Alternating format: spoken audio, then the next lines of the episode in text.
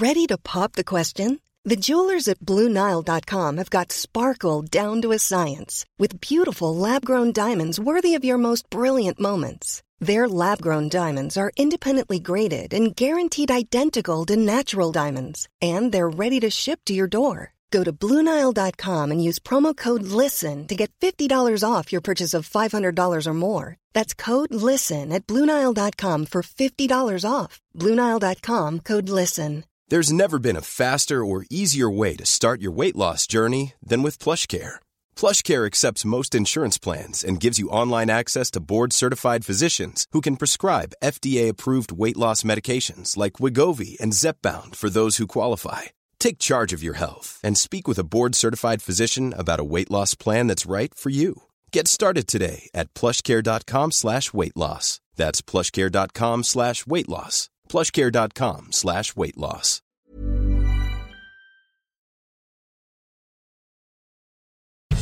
Servus, Grüezi und Hallo. Herzlich willkommen zu dem oft kopierten, doch nie erreichten Stammtisch rund um die Edmonton Oilers. Präsentiert wird das Ganze von OilersNation.de und hier sind eure Gastgeber.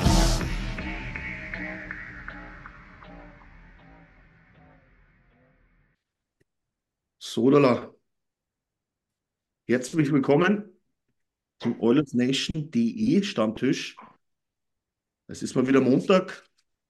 Zeit, über die letzte Woche zu philosophieren. Grüß, erstmal begrüße ich die Runde natürlich. Servus, Niki. Niki will nicht mehr. Also, Niki als die Runde zu bezeichnen, finde ich dann doch ein bisschen drüber. Ich hätte mit Niki angefangen, aber Niki sagt nichts. Ja, Entschuldigung, mein Headset ist gerade rausgeflutscht, als ich meinen äh, Monitor nach hinten gestellt habe. Ach so. Hallo, ich bin da. Ich glaube, du wolltest mich einleiten. Ja. Fuck. Servus, Nils. Ja, Grüße. Servus, Chris. Hi. Starten wir rein. Zwei Spiele letzte Woche, zwei Siege. Jetzt wird es jetzt wird's wieder zur Gewohnheit. Ja. Nicht noch länger. Können Wir ja haben- nicht mehr verlieren. Zwei, zwei Heimspiele, einmal Philly und einmal das erste der nächsten Spiele mitgenommen gegen die anderen Deutschen. Zum Teil zumindest gegen die Sens.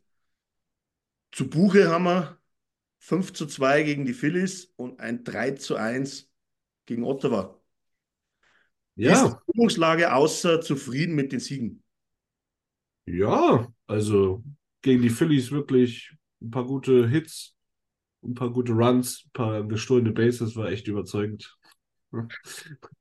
Nee, war, war eine super Performance. Also beide Spiele gibt es, glaube ich, nicht viel zu meckern, wieder sehr, sehr erwachsene, sehr erwachsene Leistung. Gerade gegen Ottawa, das war auch ein Spiel, was, glaube ich, ganz gerne auch mal nach hinten losgeht, gerade nach der Doppel-Major von Kane in der Anfangsphase, wo das Momentum so ein bisschen geschiftet ist, aber wieder sehr sauber runtergespielt mit äh, dem wahrscheinlich besten Euler zurzeit, äh, Zach Hyman. Und äh, ja, man kann zufrieden sein und wie du schon sagst, langsam wird es wieder langweilig. Wir, wir kommen dann eh in der Vorschau drauf, dass jetzt paar wirkliche Trap-Games kommen, sagen wir es mal so. Hm. Da müssen wir im Englischen bleiben, weil, sagen wir so, Fallenspiele hört sich kacke an. Stolpersteine. Vielleicht. Oh ja, Stolpersteine. Sehr gut, Niki. Ähm. Philosoph.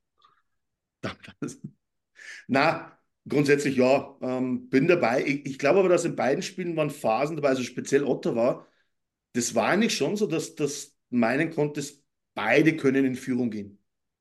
Bis Das wir das 1-0 gemacht haben, Ja. da waren zwei Stangenschüsse, oder? Ja. Auch von, von Ottawa, ich glaube einmal Chitren und einmal äh, McEwen, glaube ich. Ja, McEwen Ja, auf der hat aber ich, auch. Ja, Und speziell das Spiel gegen Ottawa war halt auch wirklich von Ottawa eins der besseren in letzter Zeit. Ja. Also wenn du dir da die Spiele mal reingezogen hast, die haben eine extrem hohe Volatilität. Also zwischen, zwischen eigentlich läuft es ganz gut und du fragst dich, warum die das Spiel dann am Ende doch nicht gewinnen, bis zu abgrundtief scheiße ist da eigentlich alles dabei innerhalb von einer Woche. Und das war wirklich eins der besseren Spiele. Und ähm, eigentlich war das auch bis zum Ende des, also bis zum Spielende fand ich jetzt keine allzu klare Sache. Mhm. Also, Also ich hatte nie den Eindruck, dass wir das Spiel im dritten Drittel noch verlieren würden. Mhm. Aber ich fand schon, dass das eine Partie war, die irgendwo auf Augenhöhe unterwegs war. Ja, auf, auf Augenhöhe, aber wie du gesagt hast, es war eins der besseren Ottawa-Spiele und eins der schlechteren von uns. Und wenn wir dann auf Ja. Augenhöhe sind, dann ist es wirklich sehr gut und spricht dann auch für uns, dass wir es trotzdem ziehen, obwohl es jetzt nicht unser A-Game war. Aber dann hast du halt so einen Heimann, der einfach trifft, wie er will. ja. Ja. Ob Also, er dafür was kann oder nicht. Beim dritten Tor wurde er einfach wieder abgeschossen. Ähm, Ja, aber, aber, aber diesmal hat er beim dritten Tor wirklich die Kelle dran gehabt. und dann den Schlittschuh aber Nur noch. neben dem Pfosten gestanden und angeschossen worden. Also, Ja, gut, aber er steht halt gut, ne? Ja, Also, er natürlich, weiß, ja. du läuft. musst Ja, dann erstmal auf dem Winkelnot die Scheibe trotzdem dem Schläger ins andere Ja. Eck bringen. Das ist gar nicht mehr so einfach, glaube ich. Hand, Hand-Augen-Koordination. Aber ähm, man muss ja dazu sagen, ich glaube, das kann es sein, dass Ottawa irgendwie widerspiegelt, was wir die ersten 20 Spiele mitgemacht haben. Ja. Weil du spielst eigentlich mit, du hast Phasen, wo du sogar den Gegner dominierst, sogar besser bist, wo du sogar hinten einschnürst, hast dann wirklich überragenden Goalie für längere Zeit, das waren wir nicht. dann langt er daneben. Ihr zweites Tor, das war natürlich dann wirklich der K.O.-Schlag in dem Moment noch nicht, aber das 2-0, glaube ich, hat natürlich wirklich in dem Spiel viel hergemacht. Und da hat halt Forsberg, glaube ich, wirklich übelst daneben gelangt. Ja, das sah schlecht aus. Aber ist auch immer, Ja. also Ottawa ist ja auch, glaube ich, die Franchise, die die meisten ähm, Goalies in den letzten 20 Jahren hatte oder so. Also das ist quasi, das sind die Browns in Quarterbacks, nur im Eishockey quasi. Das wurde Und, äh, eingeblendet. Ich glaube, die haben Ja, seit genau. 2018 oder so, glaube ich, 16 Torhüter Ah, gehabt. Ja, genau, richtig. Und Also wenn du dir jetzt auch anguckst, wie zum Beispiel ähm, Talbot jetzt, als wenn er da weg ist, in, in LA performt, also Ottawa, so, das tut mir ein bisschen leid, weil ich, ich mag die Franchise eigentlich und ich verfolge die auch äh, relativ eng. Äh, die machen die Keeper irgendwie schlechter, keine Ahnung wie, aber sie schaffen es. Ja. Ja, also Ja. das ist, das ist so ein bisschen wie wir unter Tippett, habe ich so das Gefühl. Es gab diese eine erfolgreiche Saison, wo, wo gedacht wurde, okay, wir sind jetzt ein bisschen all in, wir, wir signen hier mal Giroux und wir holen hier mal einen Chikrin an der Deadline, Genau. weil wir halt uns selber als zumindest mal Playoff-Contender äh, sehen. Und dann kommst du halt in so eine Spirale, wo du Spiele verlierst, die du nicht verlieren solltest, die du eigentlich auch nicht verlieren sollst. Da, die gucken sich wahrscheinlich so oft das Deserve of Winometer an wie, wie wir. Ich, die sind wirklich in einer sehr identischen Situation. Ich finde es echt interessant. So, die haben so einen jungen Deutschen und einen jungen, ah ne, Brady ist Abi, ne? Aber wie gesagt, du kannst halt echt viele Parallelen ziehen. Goaltending ein Problem, Ja. Coaching ein Thema. Ja, und räudig in Road Games, ne? Also die haben von 15, von den 15 Road Games, die die bisher hatten, haben die gerade mal vier gewonnen. Was ich halt geil finden würde, ist äh, Jay Woodcraft da hinter der Bank. Ich glaube, das könnte, das könnte ähm, geil sein. Ich weiß nicht, ob der jetzt fest ist oder ob das Interimslösung ist, aber Hm. die sind entweder einen guten Coach oder irgendwie so Druck. Vielleicht dann wirklich auch mal so ein Josh Norris oder so sagen, Bro, das passt hier jetzt nicht, wir müssen mal einen Impuls setzen. Aber irgendwas müssen die machen, weil, ja, die haben, glaube ich, auch diesen, Ja. diesen First-Round-Pick dieses Jahr, glaube ich, nicht. Ich glaube, der Ja. ging für Chitchul, wenn ich mich richtig erinnere. Äh, Kann gut sein. Wir haben halt auch im Sommer The Brinket verloren. Zwar Ja. mit Taraschenko nachgeladen, aber Taraschenko ist auch nicht mehr das, was er vor drei Jahren war. Aber The Brinket hat ja auch nicht funktioniert. Genau, den Brinkett hat er lange Ja, nicht das gemacht, was er jetzt in Detroit drauf Stimmt, hat. stimmt. aber ich glaube, dass wir im Moment mal bei uns bleiben, oder? Ich glaube, auf Ottawa kommen wir eh noch zu sprechen später. Ich glaube, ein Teil, wo wir halt nutzen, mal auf die anderen Deutschen in der NHL zu schauen, da kommen wir sowieso über Tim Stützle wieder zu den Sens, die wo ja sich lange einreden konnten. Wir haben ja so viele Spiele in der Hand noch. Und damit kommen wir dann vielleicht irgendwann mal vor, nur irgendwann gehen dir diese Spiele aus und der Punkteabstand wird immer größer, aber ich glaube, da kommen wir noch drauf. Aber was ist jetzt wirklich bei uns der Fall? Ist wirklich alles so viel besser geworden? Weil ich habe jetzt zum Beispiel aus den letzten Spielen raus, würde jetzt ich sagen, für mich krankt das Powerplay etwas. Aber andererseits ist es immer gut gesagt, weil du triffst trotzdem am Ende. Ja, sie, sie, sie sind unkreativer geworden, habe ich das Gefühl, aber es funktioniert trotzdem. Also es ist halt nicht mehr so ein Speed drin, so eine Bewegung, aber du hast halt einen Bouchard, einen Hyman und nicht mehr nur Leon auf dem One-Timer-Spot. Mhm. was, was wir schon immer gesagt haben, wir haben einfach dann fünf Leute auf dem Eis, die aus allen möglichen Situationen treffen können. Das zeigt sich halt. Und wenn man Ja. übers Powerplay hinausgeht, denke ich tatsächlich, und es, wir, wir sind Experten, wir haben es immer gesagt, es spielen einfach mal feste Reihen zusammen. Dann läuft der ganze Bums auch. Also, so, so eine große, also so, so krass ist es Mhm. gar nicht. Und es Äh, was, Spiele was, was Noblock da gemacht hat, ist eigentlich so das Einmaleins und gar nicht alles so durchdacht. So kommt es jedenfalls für mich rüber. Wahrscheinlich steckt da mehr hinter, als ich denke. Aber auch Coffee, dem wir alle Unrecht getan haben, was der aus der Defense gemacht hat, was der aus dem Vinny Dehernay gemacht hat, was, was Akon und Bouchard spielen, also Cold Performer, Mercy. äh, Nurse, Mercy, äh, Nurse absolut unter dem Radar. Es, Ja. es ist unglaublich, was die Jungs da gerade spielen. Hm. Das ist PK, Powerplay, 5 gegen 5, Goalie, Skinner ist Lights out. Also, Ja, ich finde, ich finde, du, ich finde, du kannst das Powerplay so ein bisschen exemplarisch für die komplette Entwicklung der Oilers nehmen.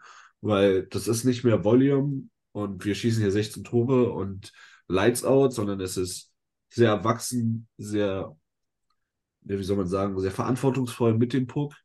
Ich, wir haben auch wirklich so gefährliche Turnover, wo du den Kopf hast. Und was halt auch, das kannst du nicht lernen, das passiert einfach, ist Timing. So, das hast du gegen Philly gut gesehen. Du kriegst zwei schnelle Gegentore, hast ein Powerplay und dann knallt's. Oder auch gegen Ottawa war doch, glaube ich, auch, ähm, das Heimetor war ja auch wichtig, war, glaube ich, auch Powerplay. So, also einfach, oder Das ein eine Tor, Bouchard-Tor. ja.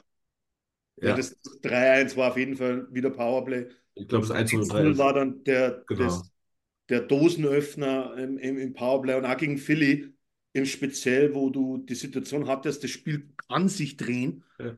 Nach dem 2-2, wo es bei beiden Gegentoren nicht gut ausgeschaut aus der Rückwärtsbewegung. Aber du machst das dann trotzdem, du hast dann das Powerplay und du machst dann in der Phase, wo du es eigentlich nicht erwartest, machst du dann wieder das 3-2. Genau. Und das ist was, das so ein bisschen zum letzten Jahr unterscheidet. Da hast du dann vielleicht keine 35% mehr da stehen, aber du hast halt diese, diese wirklich Timing-Tore. Hm. Und wo wirklich eine Unit sich gefunden hat und weiß, ey, wir sind hier, um das zu machen und das ist unser Job und das machen wir jetzt. Und Mhm. so ein bisschen, das ist ja auch so Knoblauchs Devise oder so sein Go-To-Plan. Er möchte, dass jeder genau weiß, was er zu tun hat. Es gibt ja auch nicht mehr 16 verschiedene Penalty-Killer, sondern vier Mann, die dafür zuständig sind. Das ist halt, ich finde es gut und das scheint zu wirken. Und ja, Paul Coffey kann man nicht. Lies, du hast das gerade angesprochen, jetzt ohne dass jetzt da wirklich das mir im Detail angeschaut habe, aber es kommt jetzt so vor, wir spielen wirklich mit acht PK-Spielern mehr oder weniger. Mhm. Ja. Und es spielt nicht mehr jeder PK. Also da taucht nicht auf einmal wieder Connor auf für eine Minute im PK, sondern halt, wann es mal ist, kurz vor Ende des PKs, wann du eigentlich schon wieder dran denkst. Ich sage jetzt mal, Philly war so ein Paradebeispiel, weil das war ja, also ich habe noch nie so erschreckend schwaches Powerplay gesehen wie von Philly. Die waren wirklich richtig. Also die Mannschaft steht ja wirklich gut da. Aber Mhm. das Powerplay ist ja ein Wahnsinn. Also so uninspiriert Powerplay spielen. Ähm, ich glaube, da waren zwei Powerplays dabei, da sind sie gar nicht einmal in unser Drittel gekommen. Ja, ich, ich meine, bei, bei Philly kann ich es noch verstehen, weil da vielleicht auch die Qualität ein bisschen fehlt. Die sind immer noch absolut im Rebuild. Bei Ottawa hat es mich fast noch mehr erschrocken. Weil da stehen, da steht wirklich Erfahrung auf dem Eis, Qualität auf dem Eis.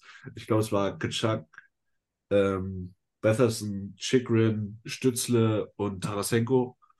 Dafür Mhm. war es schon arg, arg wenig. Also, da ist wirklich gar keine Angst. Die waren ja zufrieden, wenn sie Zone Entry oder mal drei Pässe anmachen. Aber es muss ja dann so sein, dass im Endeffekt, ich glaube, das ist jetzt, wenn du das jetzt nicht in die Einzelteile zerlegst, in einem, in einem Replay oder irgendwas, ist es gar nicht so einfach zu sehen, aber die Box steht anders. Die Box verhält sich anders im Verschieben. Ja. Und was, Die- man, was, man, was mir jetzt auffällt, ab und zu ist es nur da, wir vermeiden eigentlich großteils, dass wir mit zwei Spielern einen Gegner angreifen. Ja, wir, wir haben viel besseres Timing drin. Also wenn wir mit zwei Spielern einen Gegner angreifen, dann ist der Puck halt zu, zu 85% auch aus der Zone raus. Ja. Das war halt so dieses, das, das PK, was wir jetzt angefangen haben, diese Saison zu spielen, am Anfang, das war ja überaggressiv. Also da wurde, wurde ja immer so ein bisschen im L verteidigt, dass immer zwei Stürmer eigentlich fast schon auf einer Seite die Lanes wegnehmen. Das hat ja nicht funktioniert. Und jetzt ist es meistens so, natürlich geht es auch mal richtig nach hinten los, wenn du dann den Puck nicht kriegst. Das haben wir jetzt auch schon ein, zwei Mal gesehen. Aber äh, an sich bin ich wirklich mit der Art dann doch ein bisschen entspannter, wenn es ins Shorthanded Game geht. Ich glaube, oben hat es Christian mal geschrieben, seit Paul Coffey 86,5% PK. Ähm, da glaube ich, kannst du dich nicht mehr beschweren. Also das beim besten Willen, und wie du gesagt hast, auch im Powerplay, scheiß auf die 33 Prozent, jetzt wertfrei gesagt, von letzter Saison. Sei bei den Geschmeidigen, wir sind ja trotzdem irgendwo bei 26, 27 Prozent. Und äh, ich sage immer, am Ende des Tages, wenn du, wie wir es halt auch hatten, Spiele 6-2 gewinnst und machst da drei Powerplay-Tore oder 6-1 gewinnst und machst drei Powerplay-Tore, dann ist das für die Powerplay-Statistik super. Aber am Ende gibt es bloß zwei Punkte und ob es jetzt mit zwei Toren Unterschied oder mit vier gewinnst, ist egal. Aber jetzt kommt es mir so vor, als wären die Powerplay-Tore, sie sind weniger, aber zum richtigen Zeitpunkt vom ja, Spielgeschehen. Genau. Und ja. was, was, auch, wenn, wenn wir nicht im Powerplay treffen, haben wir mittlerweile mit Kane, Vogel, McLeod Leute, die dann den Shift danach kommen und dieses Momentum weiter reiten können. Mhm. Also dieses Powerplay nimmt viel mehr Impact auf auch das 5 gegen 5 Spiel. Und das, da würde ich auch das mit reinschieben, was 9-11 Fun geschrieben hat. Ähm, das Team wächst einfach viel mehr zusammen. Es ist eine Einheit. Das sieht man alles und mhm. äh, kommt natürlich auch daraus, dass jeder seine Rolle kennt, jeder jeden respektiert. Da heißt es nicht, ja, Derrick Ryan bist du dritter Center, so, du hast acht Minuten Eiszeit, nerv nicht. Mhm. Ich glaube, Derrick Ryan ist geliebt von allen, jeder Spieler ist geliebt von allen. Und er schreibt noch, ähm, man sieht den Willen, die Lust, was am Anfang fehlte. Am Anfang war einfach jeder mit sich selbst beschäftigt. Wenn es nicht läuft, gerade mit diesem Kader, mit dieser Zielsetzung, dann ist jeder mit sich selbst beschäftigt und dann bleibt nicht viel für Teamwork übrig. Und das jetzt flutscht es einfach bei jedem und jetzt ist das alles großes, gemeinsames Ganzes. Was du meinst, ist aber, glaube ich, wirklich die, die Einheit auf dem Eis, weil ich glaube, eine Einheit war das Team immer. Weil über das, dass ja äh, super Stimmung in der Kabine, das war ja immer der Fall. Hm. Da gehen auch viele Spieler miteinander essen abends oder irgendwas mit den Freundinnen oder Ehefrauen. Aber du warst auf dem Eis keine Einheit. Also du warst, da wusste halt der linke Verteidiger nicht, was der rechte im nächsten Moment macht. Und das ist natürlich dann tödlich, da kannst du dich noch so gut verstehen, außerhalb vom Eis, wenn es auf dem Eis einfach nicht funktioniert. Und das aber meiner Meinung nach ist ja dann schon zum großen Teil auch Einfluss vom neuen Coaching-Staff. Genau, einfach ja. Konstante rein. Genau. Was, was 9-11 auch noch schreibt, was ich rüberbringen wollte, aber ich glaube nicht ganz geschafft habe, ist, wenn halt jeder genau seine Rolle kennt und wie du sagst, du, du siehst jetzt, okay, das sind die Penalty Killer, dann kannst du die Leute halt auch viel besser accountable halten. Ne? Mhm. Dann kannst du sagen, ey, PK hat heute nicht gepasst. Und dann kann nicht jeder sagen, naja, ich habe nur 35 Sekunden PK, ich bin jetzt eigentlich kein PKer. Sondern mhm. du kannst halt wirklich sagen, Alter, du bist dafür verantwortlich, dass es läuft. Und das kennt man vielleicht auch aus dem Berufsleben. Wenn du eine Aufgabe hast mit zwölf Mann und es funktioniert nicht, kannst du immer noch sagen, ja gut. Aber wenn nur du dafür verantwortlich bist, dann äh, hat es halt zu funktionieren. Ich finde es genau richtig, ehrlich gesagt. Ja. Und einer unserer, sage ich mal, Sorgenkinder, der blüht halt dann zumindest im PK ja wirklich auf, also Connor Brown. Im PK ist er, da steht er absolut sein Mann, das, das muss man so sagen. Also das ist, das hat alles Hand und Fuß, was man im PK bei ihm sieht.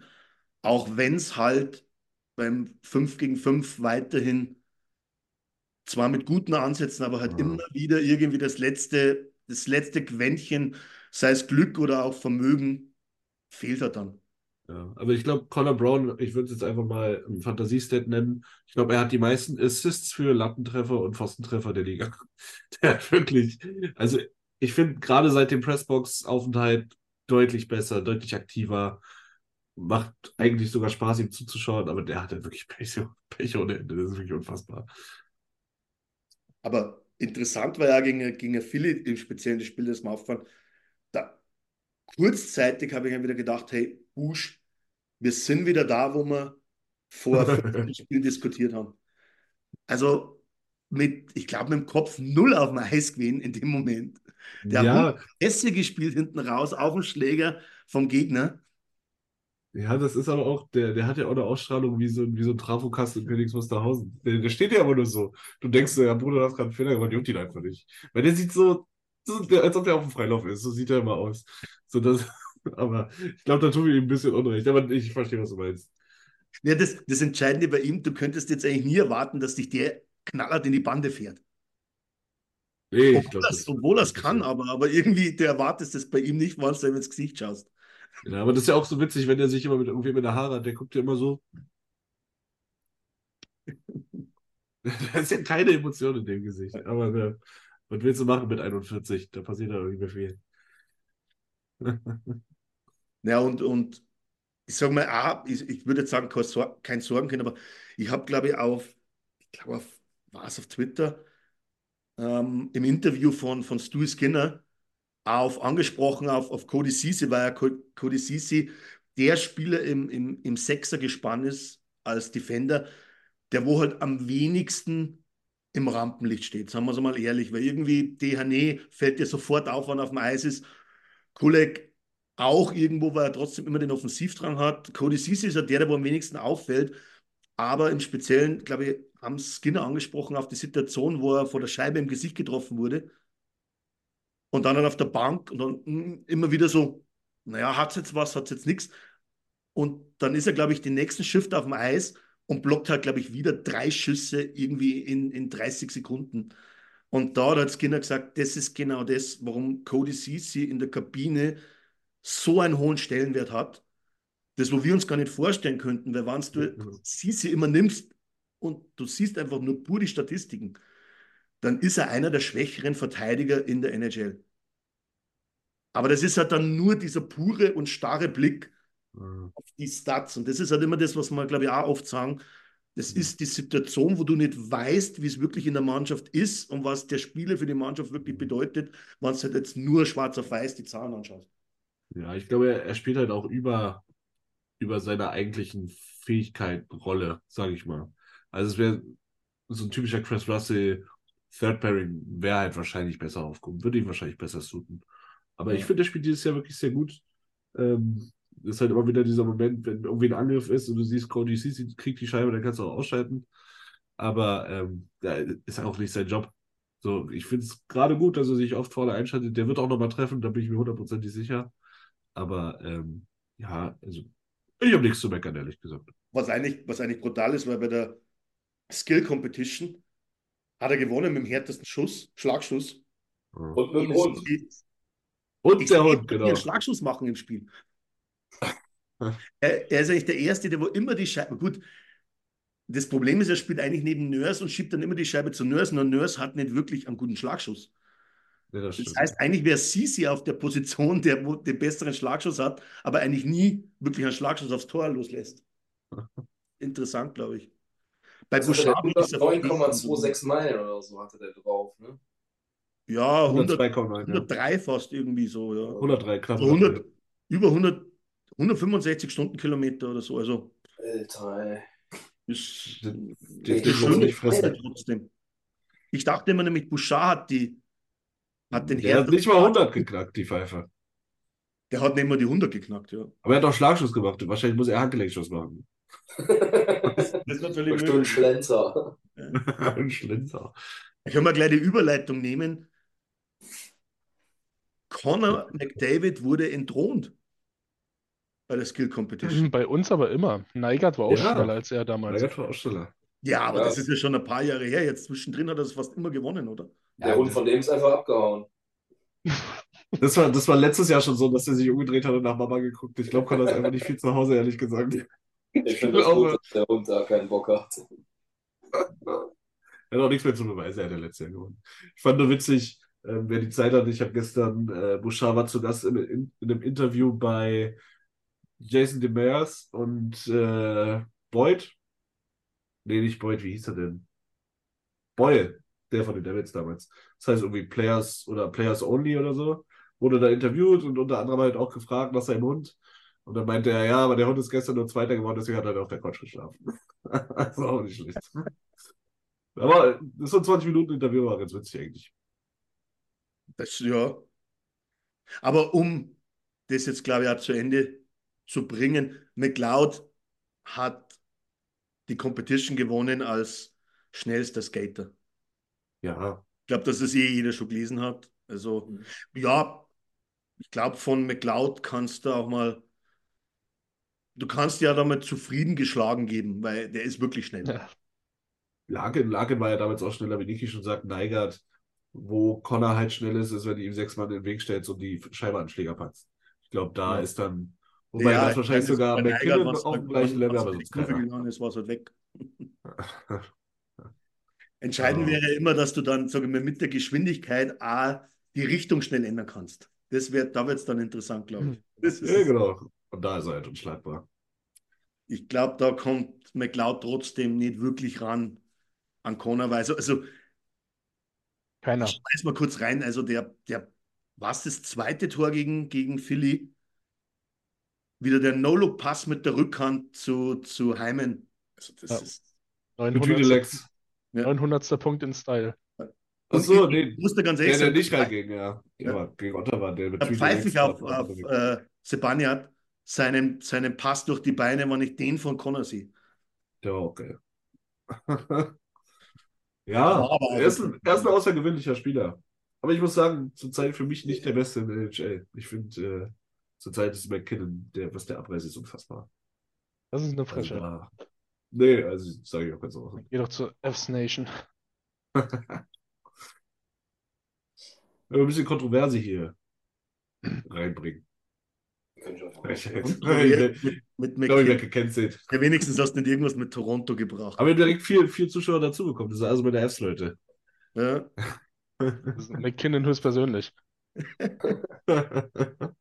Wobei im Chat hat sich jetzt was Eigenes entwickelt mit dem Thema Vertragsverlängerung. Können wir, glaube ich, eh dann auch kurz eingehen. Natürlich, Nylander hat seinen Vertrag verlängert bei den Leafs. Nylander Wilhelm. Ja. Für achtmal elfeinhalb auf dem Blatt Papier dann am Ende. Ähm, wie es dann wirklich geregelt ist und was dann wirklich pro Jahr Geld fließt, ist, glaube ich, wieder eine andere Sache. Ähm, nichtsdestotrotz, glaube ich, haben viele dann geschrieben, das wird jetzt wahrscheinlich ja den Maßstab setzen, wobei es ja trotzdem noch fast eineinhalb Saisonen hin ist, für Leon. Wie seht ihr das? Ja, sicherlich. Also, aber, also was heißt Maßstab setzen? Ich glaube, für Leon, wenn, wenn du, in jeder anderen Franchise würde der so oder so Max kriegen. Also hundertprozentig. Ich meine, der Typ hat äh, 50 Tore gemacht, äh, war letztes Jahr oder vorletztes Jahr bester Scorer. Generell, dass der Payday hat, war, war klar. Ich finde, da ändert der Willi-Vertrag gar nicht so viel dran. Also, Ich finde es ganz im Gegenteil, es zeigt halt wirklich mal wieder, gut, jetzt sind natürlich auch schon sechs, sieben Jahre vergangen, was der Vertrag damals für ein Meisterwerk war. Das ist ja wirklich unfassbar. Ja, gut, aber das, das, der Nylander Vertrag steckt ja schon irgendwo ähm, das Volumen ab, ne? Zumindest jetzt mal Status quo. Sei denn, da Ja, irgendeiner schiebt jetzt in den nächsten anderthalb Jahren nochmal einen dickeren Vertrag nach. Aber Ja. Also was, Ja, was ich halt sein. finde, Ja. das ist halt der erste so Tier-2-Spieler, der so einen Max-Vertrag unterschreibt. Ja, Also für mich ist Ja. Nylander nicht oben mit Crosby, McKinnon, McDavid, Dreiseite, da ist er nicht. Ja. Und das hat mich dann schon gewundert. Also ich hätte ihn, klar, der spielt diese Saison krank, aber für mich ist er ein 9-5er bis 10er. So ein Kaprizov. Ja, aber du musst so. ja, glaube ich, immer wieder rechnen. Es ist ja trotzdem erstmal der Vertrag ja ab nächste Saison dann, dann äh, gilt. Plus dann ja du die Capspace-Erhöhung mit einrechnen musst. Das heißt, automatisch irgendwo pr prozentuell ja auch das auf die Spieler umgeschlagen wird. Mhm. Das, was der Capspace jetzt hochgeht. Aber das ist ja gar nicht so viel jetzt auf die nächste Saison noch nicht, sondern die Saison drauf, glaube ich, soll es dann mehr sein. Mhm. Und dann würde ja dann Leon, sage ich mal, wenn Nylander bei 11,5 liegt, wäre Leon irgendwo bei 13, 13,5. Rein von dem, dass ich sage, er ist ein Tier-One-Player. Jetzt nicht, dass ich sage, es wird, es wird so kommen, aber das wäre ich dann glaube- die Reichweite bei 12,5, 13 irgendwo abzustecken sogar. Irgendeiner dieser ganzen Big Guys, und da zähle ich jetzt Bouchard auch schon dazu, wird irgendwo mal einen Discount nehmen müssen. Vielleicht dafür mehr Term, ein bisschen weniger Average oder so. Oder ein bisschen mehr Signing-Bonus, dafür ein bisschen hinten raus, vielleicht ein bisschen entspannter. Weil sonst wird das alles sehr, ein sehr interessanter Sommer, den Kenny da seinem Nachfolger hinterlässt, wer auch immer das sein mag. Das ist interessant. äh. Bouchard, wenn der so weitermacht, dann ist er halt auch bei 8 Millionen. Ja, Oder aber 6,5 ehrlich, oder das 7. ist, das ist, äh, das wäre dann aber trotzdem wieder die Situation. Eins, eins muss man dazu sagen, Bouchard hat jetzt, glaube ich, ich glaube, er muss noch einen Punkt machen, dann hat er die Punktzahl von der letzten Saison. Also von der letzten äh, Regular Season. Und das sind nicht mal der, oder vielleicht in der Hälfte der, der Spiele zur vergangenen Saison gesehen. Das ist natürlich ein Ausrufezeichen für Ende der Saison, für die Offseason. Prozentig, der wird bei 70 oder 80 Punkten rauskommen. Aber ich glaube jetzt auch nicht, dass Bouchard ein Spieler ist, der wo für sich selber das Maximum fordert, was er erwarten kann, sondern dass Bouchard sogar eher ein Spieler ist, der wo zurücksteckt, weil er auch weiß, kein, keine andere Franchise kann ihm trotzdem garantieren, dass er den Status, diese Eiszeit, dieses Standing, zum Beispiel jetzt als Powerplay-Quarterback, hat, wie es bei den Oilers hat. Oder Diese haben. Mitspieler im Du Powerplay. kannst, dann, du kannst dann halt auch die Barry-Krankheit kriegen, ne? Das äh, in Colorado hat es bei Barry super funktioniert. Dann dachte man in Toronto, hier, guck mal, hier hast du ein paar Euro. Und auf einmal war aber richtig die Kacke am Dampfen nach einem Jahr. Kann natürlich auch passieren, aber ich möchte mich eigentlich davon verabschieden, zu denken, dass Leute im amerikanischen Sport auf irgendwas verzichten, um bei einem Verein zu bleiben. Ey, ich wurde da schon zu oft enttäuscht. Das ist, äh, keine Ahnung. Ich, ich habe lieber das Geld da, um die zu sein, auch wenn es verdammt schwierig wird, aber verlieren möchte ich keinen, der, eigentlich gar keinen generell. Ja, das ist aber generell, ähm, wenn du jetzt, wie, wie, du sagst, darauf raus willst, dass du sagst, okay, jeder soll dann auch wirklich das Geld kriegen, was er verdient. Naja, dann haben wir sowieso ein Problem, weil wir das sowieso Ja, hundertprozentig. Und, und Klar. deswegen bist du auch bei der Frage irgendwo, dass selbst wenn Bouchard so weitermacht, du ihn irgendwo bei 6,5 einordnen musst, sonst wird es wahrscheinlich schwierig. Ja, äh, du hast ja dieses Makar-Argument, ne? Aber du hast ja jetzt auch einen Dalin, der, die, die Tickets sind ja auch immer höher gegangen auf der Verteidigerseite. Ja. Dalin oder auch der Sanderson von Ottawa, der ja auch einen unfassbaren Vertrag unterschrieben dafür, was er bisher geleistet hat. Aber da, da, das ist ja wirklich nur Glaskugel gucken. Da stecken wir halt wirklich. Christian schreibt es ganz gut so, die zweite Goalie-Position muss unsere Einsparung sein. Skinner muss klare Nummer 1 sein. Mhm. Dann darf man halt nur einen zweiten Goalie haben für anderthalb, zwei. Mhm. Und du hast halt auch in diesem Mitteltier der Mannschaft Hyman, Nutsch, Kane, Vogel vielleicht, da liegt halt auch zu viel Kohle, brauchen wir auch nicht drüber reden. Aber das ist ja, glaube ich, jetzt eher ein guter Punkt, weil ich glaube, Christian hat in der Ankündigung eh auch geschrieben gehabt, als kleiner Vorschau auf die Trade Deadline. Ich glaube, gehen wir, gehen wir circa einen Monat zurück, war es ganz klar, da, war, da hat sich jeder auf den Goalie eingeschossen. Ähm, nochmal einen Monat zurück waren wir alle auf dem, auf dem rechten Verteidiger. Ähm, jetzt würden wahrscheinlich, wenn du eine Umfrage startest, 85 Prozent sagen, ich sehe eher einen rechten Winger als Notwendigkeit, einen, einen richtig guten. Wo liegt jetzt wirklich die Wahrheit? Ist, Äh. ist wie gesagt, Niki, du hast ja schon angefangen mit, mit, mit Goalie. Ist es vom Tisch davon auszugehen, Campbell, Campbell wird ein Buyout in der Offseason ähm, und dann wirst du schauen, dass du bestenfalls einen jungen Backup holst, der wo sich halt auch noch weiterentwickelt oder genau auf die andere Karte setzt. Ich, ich nehme an, als Backup einen 32-Jährigen, der wo halt einfach schon so und so viele NHL-Spieler auf dem Buckel hat und Franchises gesehen hat, einfach Erfahrung. Mhm. Und Skinner muss die klare Nummer eins sein. Ist, ist das jetzt der, sage ich jetzt mal, Way to go äh, auf der Meiner- Goalie-Position? Meiner Meinung nach ja. Und wir müssen uns auch davon verabschieden, dass bis zur Trade Deadline Jack Campbell weggeht. So viele First Runner können wir gar nicht darauf packen, dass den jemand nimmt. Also das, das den, den, nee, den kriegen wir nicht mehr weggetradet, so dass es Sinn für uns macht. Ähm, was ich glaube, dass man sich schon, wenn man in der Aufstellung so weiterspielt, äh, auf einen dritten C konzentriert. Wir hatten jetzt die Tage gelesen, Adam Enrique soll wieder ein Thema sein, so wie fast jede Trade Deadline, wenn man ehrlich ist. Ähm, ein Scoring Wing, äh, Winger für Leon wäre schon cool, aber da brichst du halt diese Vogel, Leon, McLeod-Reihe auf. Auch keinen Sinn. Ähm, und hinten finde ich, das hat sich stabilisiert und da würde ich jetzt, also klar, wenn du ein Upgrade bekommst und jemand jetzt und Cap einsparen kannst. Und jemand jetzt CC haben will, so dann sage ich nicht nein, aber ich sehe es Mhm. nicht mehr so brenzlig. Also Ja. brennen tut es sowieso nicht. Wir, wir sind 15-3 in den letzten 18 Spielen oder so. Keine Ahnung. Ähm, aber ein dritter C, der ein bisschen mehr Skill hat als Derrick Ryan, mit vollstem Respekt, äh, würde ich schon nehmen. Okay.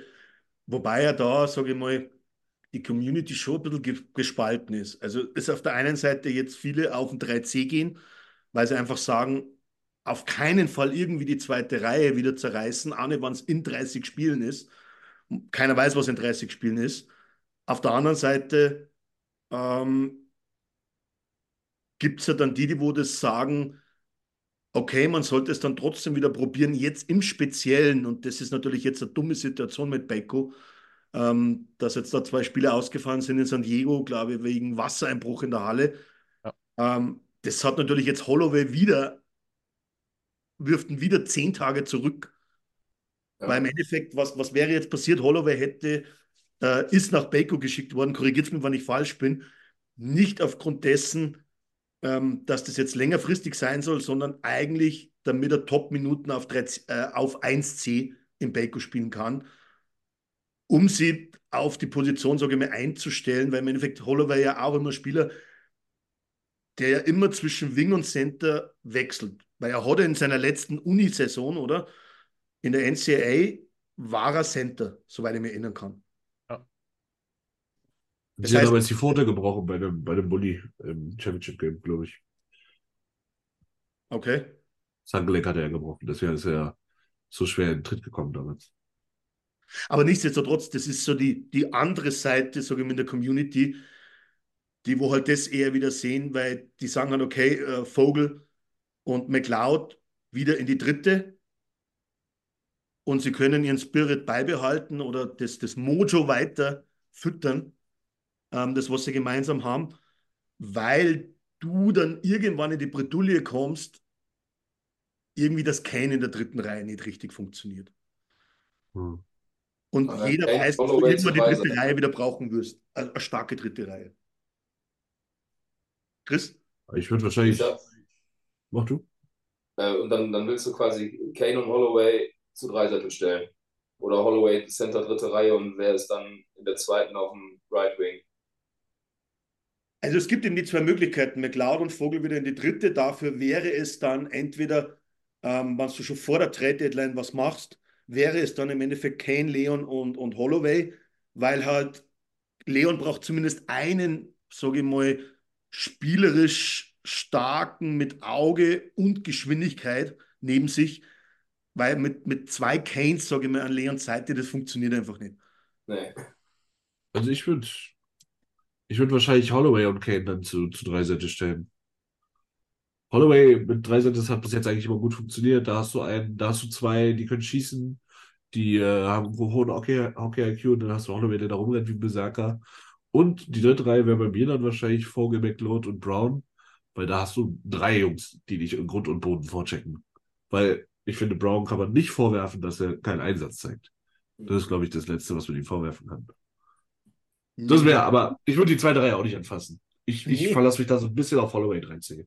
Ich glaube auch, dass das, um kurz Conor Brown das Thema, ich glaube, dass Knobloch in Conor Brown was sieht. Weil, wenn ich mir die grundsätzlichen Minuten der vierten Reihe anschaue und nominell ist äh, Brown im Moment in der vierten Reihe, die spielen sechs Minuten, sieben Minuten, also Hamlin und äh, ja. Und im letzten Ne? Spiel aber kam zum Beispiel Conor Brown, war natürlich Piquet auch dabei, äh, der kam auf 13 Minuten als, Pot, als nomineller vierte Reihe-Spieler. Also du siehst, dass Conor Brauner oftmals trotzdem in anderen Situationen da mit anderen Spielern nochmal aufs Eis kommt für ein paar Shifts, was hat, sage ich mal, Adam Ernie und, und, und Hamlin nicht passiert. Ich, Ich muss sagen, ich sehe das alles mit Holloway, aber es ist halt wieder so ein Risiko, was du unnötig eingehst. Klar, beim Trade gehst du aber auch eins zu, Risiko ein. sagen, aber Ähm, Bukestead. es, es kommt auf den, kommt ja auf alles an, auf den Trade, Gegenwert, ähm, wer dann kommt, was für ein Spielertyp. Aber oh, du, du, kann, du darfst McLeod Vogel, Leon nicht auseinandernehmen, solange die nicht drei Punkte pointless sind. Jetzt habe ich sogar eine provokante These. Wenn du einen guten oder ich mal einen sehr gut wäre schon wieder im Regal zu hoch, was wir auch bezahlen können. Aber wenn du einen sehr guten, eine, einen guten rechten Winger für nicht so teures Geld bekommen könntest und McLeod müsste ein Teil vom Paket sein für einen Trade. Durchaus. Der, der Vertrag, gerade weil er auch für zwei Jahre verlängert hat, ich würde ihn nicht abgeben. Wenn, wenn, du mir, wenn du mir einen Namen Das ist dann nennst, eher sag ich- Vogel. Sorry. Wenn, ich, wenn du mir einen Namen nennst, sage ich ja oder nein. Aber wenn du hier jetzt mit einem Winger, der nicht ganz so schlecht scoret, der nicht ganz so viel kostet, äh, weiß ich nicht. Ja, warte, warte mal, es ist, es ist natürlich, weil die meisten einfach, selbst an der Trade Deadline, ähm, er müsste ja UFA sein, weil ansonsten ist es eh auf Dauer nicht bezahlbar für uns. Ähm, muss ganz ehrlich sagen, Also, so mit- ich ein habe mir Gefallen, gerade mal angeschaut. Das wäre das wär sowieso, um auf deine Ausgangsfrage zurückzukommen, Trade Deadline. Das wäre, glaube ich, dieses Jahr mein Trade Deadline Approach, weil du hast die letzten zwei, drei Jahre jetzt versucht, aggressiv zu sein. Du hast mit Eckert wirklich einen super Deal abgeschlossen, aber so Leute wie Bukestead oder was war davor? Ah, wie hieß denn der von Ottawa? Ist ja egal. Dennis?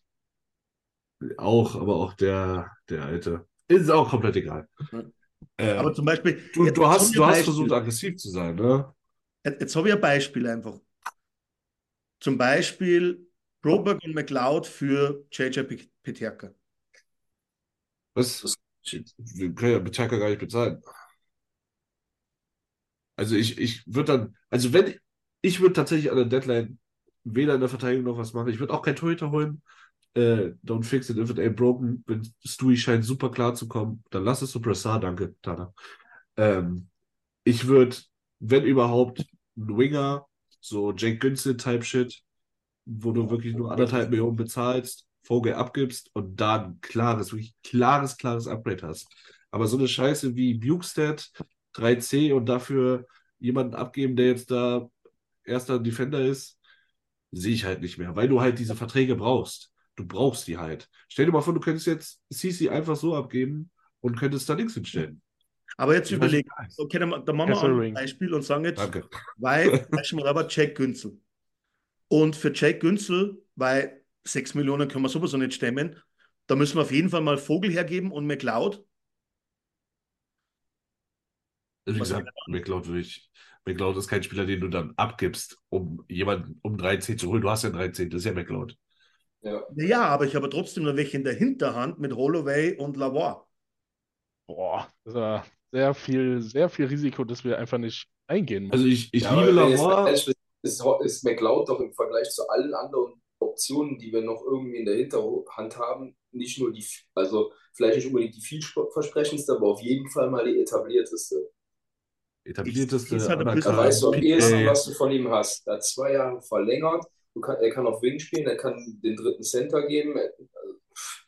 Also ich glaube nicht, also ich, klar, ne, du musst schon was, du musst schon was bieten oder was ein, oder ein Risiko eingehen, um, um einen Approach zu machen.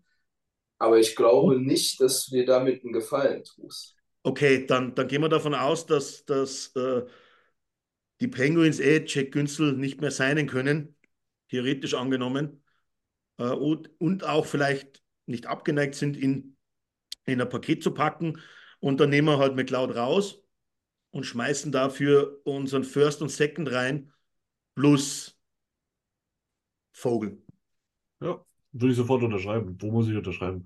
Da gibt es den ersten nach Pittsburgh oder einen ersten und einen dritten nach Pittsburgh und dann fragst du in San Jose, sag mal, wollt ihr irgendwie drei Millionen diese Saison bezahlen? Ich habe dann noch einen Second- und Vogelabflug. Und so, so ein Deal würde ich sofort machen. Ja. Aber irgend so einen 100-jährigen Goalie da holen, der die Trinkflaschen füllt und irgend so ein 3C aller Bukestead, der zwei Spiele gut ist und dann aber auch enttäuscht. Haben wir versucht, hat nicht geklappt, dann lass doch die Band einfach zusammen. Es läuft doch. Weißt du, es läuft doch. Absolut. Also nochmal so eine, so eine Art Eckholm-Deal, was dann dieser Günzel-Deal wäre. Okay, nicht ganz langfristig, aber von der Qualität halt. Mach ihn. Sofort. Aggressiv. Aber Ja. diese ganze. Ich, warum ich das Ganze, die, die ganzen Punkte jetzt aufbringe, ist trotzdem, weil ich skeptisch bin. Und aus einem ganz klaren Grund. Ich weiß nur, wie wir letzt, letztes Jahr vor den Playoffs da gesessen sind. Und dann haben genau die Spieler keine Leistung mehr gebracht, von denen, wo wir am meisten erwartet haben, dass sie einen Lauf haben. Und deswegen sage ich, dass oder ich gehe davor aus, dass zum Beispiel definitiv Vogel und McLeod im Moment e-, etwas über ihrem Niveau spielen, was sie eigentlich können. Die Frage ist nur, wie lang machst du das? Das ist jetzt ein anderes Thema. Kommst du so bei Spiel 70 in einen Lauf rein, dann nimmst du den Lauf in die Playoffs mit. Jetzt sind wir bei Spiel 38 oder was oder, oder 36 für die Oilers. Es kann genauso gut sein, dass bei Spiel 55, 60 äh, oder sagen wir 55 irgendwo Normalität wieder Einhalt bekommt. Das ist ja die Normalität, die gerade herrscht. Und dann schlechte Phase. Und das ist eben ja, das, wo ich mir einfach noch nicht ja, die Hand ins Feuer legen würde, weil zu oft in den letzten drei Jahren war genau das der Punkt. Wir sind alle da gesessen und haben gejubelt und jetzt haben wir äh, eine Traumreihe. Es war halt immer temporär meistens. Und ich glaube halt schon, ich ja Christian zitieren mit seinen, die Wahrheit liegt in der Mitte. Und wie wir erst gesagt haben, dass Sisi über seinem Niveau spielt mit Sicherheit jetzt im Moment. So spielt auch Vogel und McLeod über ihrem Niveau für den Moment. Ich finde McLeod nicht. Ich finde, McLeod spielt endlich mal up to his potential. Also Vogel sicherlich, weil der hat sonst eine Schussquote gehabt von 2,9% und jetzt trifft er mal 7%. Aber ich finde Claudia, da sehe ich jetzt nichts in seinem Spiel, wo ich mir denke, ach, das könnte vergänglich sein. Ich finde, ey, was, das war einfach eine Entwicklung, würde ich sagen. Was war dann, wie oft haben wir über McLeod gesprochen? Und McLeod war eigentlich der Spieler, glaube ich, sogar mit der längsten Durchstrecke ja, aber McLeod war letztes Jahr zwei Monate verletzt ja, das oder war Monat, diese Saison schon. 22 Jahre alt, also war dieses Jahr? Kann auch dieses Jahr gewesen. Ähm, das ist eine ganz normale Entwicklung, die der durchgemacht hat, finde ich. Er war verletzt, als wir ihn getroffen haben. Ja, genau, das war letztes Jahr. Deswegen ist er aufs. Äh, Dann kann man den Playoffs irgendwann wieder. Ja, ja. Und ähm, also bei Cloud finde ich es eine normale Entwicklung. Den würde ich auch wirklich, um bei Gottes Willen, nicht abgeben. Aber Vogel, der ist mir echt ans Herz gewachsen und der bringt dir auch 100% jeden Shift. Kriegst aber auch von Derek Ryan, kriegst aber auch von Jan Mark. Der Vogel ist halt auch das Ding, dass er nach dem Jahr Kohle will. Weiß nicht, ob. Das kommt auch dazu, UFA. Ja, ich glaube auch, dass Vogel unrealistisch teuer werden wird. Was hat er jetzt das heißt, Das würde ja heißen, ja. Vogel soll jetzt noch so richtig, so richtig zünden bis zur Trade Deadline, dann hat er einen guten Wert. Genau. Und dann ist, glaube ich, Broberg, der spielt echt gut in der A. Das ist, glaube ich, noch so ein Value, den du da mit streeten kannst. Ich glaube, Lavoie, das hat nicht vielen Teams gefallen, was ich bis jetzt von ihm in der HA gesehen habe. Da mhm. ist der Footspeed dann doch ein schönes Thema. Und Borgi würde ich persönlich nicht abgeben wollen. Mhm. Aber ich wollte auch Ginger Beef nicht abgeben und der Typ ist eine Überflöte. Also, es ist halt, du steckst dich drin. Es, es hat sich jetzt rausgestellt, dass das doch nicht so stark war, wie man eingeschätzt haben. Es hat, hat sich ja schon ein bisschen rauskristallisiert, als wir getradet haben, aber. Ja. Vielleicht kommt er auch noch. Vielleicht ist er auch Late Bloomer. Um Gottes Willen, ich hoffe. Aber. Wir haben halt auch noch Picks, aber Picks für Spieler, weil Christian vorhin geschrieben hat, äh, keine Spiele abgeben, sondern nur Picks. Ja, also, du kannst aber von Cap Picks halt auch keinen Capspace kaufen. Genau. Das ist halt immer das Thema, ne? Also Christian wird mich gleich korrigieren und sagen, dass wir doch zur Trade Deadline durch den und den Koeffizienten irgendwie doch Kohle haben auf einmal. Keine Ahnung. Ja, durch das Campbell halt die ganze Zeit unten ist, da sammelst du ja jeden Tag deine 20.000 Dollar. Ja, das schon, aber auf der anderen Seite, das, dass du halt anteilsmäßig an der Trade Deadline, du musst halt vielleicht diesmal an der Trade Deadline und das, ich sage jetzt mal so, gute Teams machen das und holen sich halt wirklich ein, zwei Spieler und wissen, es ist nur bis zum Saisonende. Das, heißt, der blickt wirklich auf ein UFA, weil dann zahle ich halt nur anteilsmäßig für die zwei Monate oder, oder zweieinhalb Monate noch sein Gehalt und das war's dann. Und dann lässt sich das, glaube ich, auch eher unterbringen. Aber du musst natürlich immer einen Wert abgeben und ähm, da bin ich schon ein bisschen dabei. Also, wenn, wenn Vogel jetzt richtig nur Gas gibt, komischerweise, das wäre dann der erste, den wo ich irgendwie in einem Trade sehen würde, an der Deadline. Ja. Weil, die, weil diese 3,2 Millionen Vertrag ist halt immer noch Quatsch. Aber wenn du so weitermachst. Also 2,8 oder ich weiß, aber. Oder 2,8. Aber ja, es ist egal, davon auszugehen, wann er die ganze Saison durchstartet. Wir haben, glaube ich, letzte Woche drüber geredet und oder was vorletzte, äh, vorletzter Stammtisch. Und er würde dann die Kohle sehen wollen, dann gibst du Also bei Vogel wäre mir das Risiko viel zu groß, dass ich ihm dreieinhalb bis 3,8 Mi, äh, Mio gebe. Und das auch für drei Jahre oder so. Weil genau, wenn er den Vertrag unterschreibt, ist genau die Situation, die wo wir dann hatten wahrscheinlich. Deutsches Erkässchen. Ja, ach, die euch immer. Das ist vielleicht genau der Punkt. Das heißt, sagen wir, Resümee zu ziehen, ich glaube, dass wann ein Verteidiger irgendwie sein könnte, dann würde man auf, auf der rechten Seite schauen. So als Art, sage ich jetzt mal, ähm, Sisi-Ersatz. Die Frage ist aber, was würdest du tun, wenn sie wirklich so eine Möglichkeit ergibt in der Verteidigung? Weil du würdest ja dann Sisi nicht durch die Wafer schicken und Sisi in ein Trade-Paket, glaube ich, wäre nicht so einfach, weil dieses 1 zu 1 einen Defensivverteidiger abgeben und einen Defensivverteidiger holen dafür, wer macht das schon? Und dann mit noch mehr Vertrag, weil der Vertrag von Sisi, glaube ich, 3,2 Millionen, wer, wer häuft sich da noch mehr auf? Weil ich glaube, ich habe es in die Gruppe heute geschrieben. Für mich wäre zum Beispiel so ein typischer Verteidiger jetzt an der Trade Deadline, wenn ich, wenn ich heute sagen müsste, wir schauen nach einem Verteidiger, wer ist Sean Walker? Der spielt eine Mördersaison in Philly. Sean Walker, Travis der tut eh nach der Saison und ich Travis würde glaube ich. weiter verpflichten. Travis Sanheim wäre Econ-Kaliber. Ich glaube, das machst du nicht nochmal, aber wäre auch geil. Ja, aber Senna ist vom Gehalt her wesentlich höher. Ich glaube, dass, dass Sean Walker Ja. bei 1,8 Millionen oder 1,9 Millionen. Ach so, nö, Also Christian hat gerade in den Chat geschrieben, an der Deadline haben wir 2,8 Millionen, wo er sich auf die immer hergedruckt hat. Aber Das ist halt die, die du tagtäglich sammelst, dadurch, dass Campbell unten ist. Hubi schreibt dann, reicht für Günzel. Ja, wann, Günzel, wann da nur will ich meine- irgendwer die Hälfte, wann, wann nur irgendwer die andere Hälfte nimmt von seinem Gehalt. Da würde ich mir den linken Arm für abschlagen für Günzel. ja, Das wäre der Typ. wie gesagt, wie Christian schreibt, Dreier-Deal. Gab es alles schon. Da gibt es sicherlich sehr kreative GMs, aber ob Kenny weiß, dass man das darf, das ist die andere Frage. Wir, wir, wir haben aber Kenny immer noch, das ist das Problem. Ja, deswegen. Was ist denn, wenn ihr Calgary Dylan Dubé anbietet? Sage ich, ja. Jetzt einfach mal. Ja. Ja. Und die könnte auch einer der Seller sein. Also ich, ich, ich sag dir ganz ehrlich, wer mir von Calgary und, und vielleicht rotes Tuch, einfach nur weil es ein Flamespieler ist, aber Manjapani gefällt mir schon auch. Und Ja, Das ist ein typischer, schneller, quirliger Spieler. Ja. Aber die haben auch ein paar gute Verteidiger, muss man sagen. Sieht man dies ja nicht viel von, aber nicht so teuer, oder? Nee, ach, der liegt durch so Vogelmoney. Ja.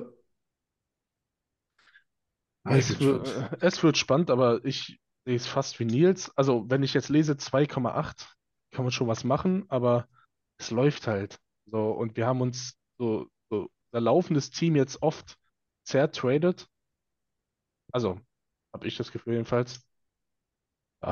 Also wenn du, wenn du noch, wie wir jetzt schon ein paar Mal gesagt haben, wenn du noch wirklich einen Top-Winger findest für, für Leon, dass du wirklich einen One-Two-Punch hast, der sich sehen lassen kann und dann noch eine dritte Reihe, die vielleicht mit McLeod, Vogel, wem auch immer funktioniert, dann kannst du sogar Caleb Brown ein viertes Pairing, äh, vierte, vierte Winger spielen lassen. Stell dir mal vor. Andererseits, andererseits muss man überlegen, wenn du Kane in die vierte Reihe packst. Holloway in der Mitte, das ist mit, bei anderen mit Leuten 5 besser. Millionen, mit über 5 Millionen, dann hast du, spätestens dann weißt du, dass irgendwas nicht ganz funktioniert in deiner Franchise. Ja. Nils, Nils spielt schon wieder BLGM mit einer skilled vierten Reihe. Ja, gut, wenn die, wenn die vierte die erste ist und du den Gegner bluffst damit, dann, ja, dann, dann könnte es so sein, aber Kampf zu dem Griff, ihr merkt Ähm, das schon, glaube ich. Dann darf Kane auf Penalty Kill spielen. Jetzt hat alle P PK ja in die AHL gesendet. ja, aber ich glaube, das ist genau der Punkt. Man könnte jetzt, glaube ich, nur die nächsten eineinhalb Stunden drüber reden. Ähm, und trotzdem ist es erst in zweieinhalb Monaten, oder? Mitte März Ja, hätte ich jetzt auch gesagt aus dem. Bauch. Ah, Mitte. März, ja, es ja, nicht ganz, aber Drei Monate noch relativ genau. und da wird nur, und es wird nur viel passieren. Und ich glaube, alles, was du heute sagst, im Moment, so wie die Saison läuft, 8. März. kann, Doch. kann in, okay, dann sind es im Endeffekt Genau, genau, in- Monate, genau ja. zwei Monate. Ja. Ja, aber dann, dann sind wir jetzt genau bei dem Punkt. Aber alles, was du heute sagst, kann im Endeffekt in zwei Wochen schon wieder komplett Geschichte sein.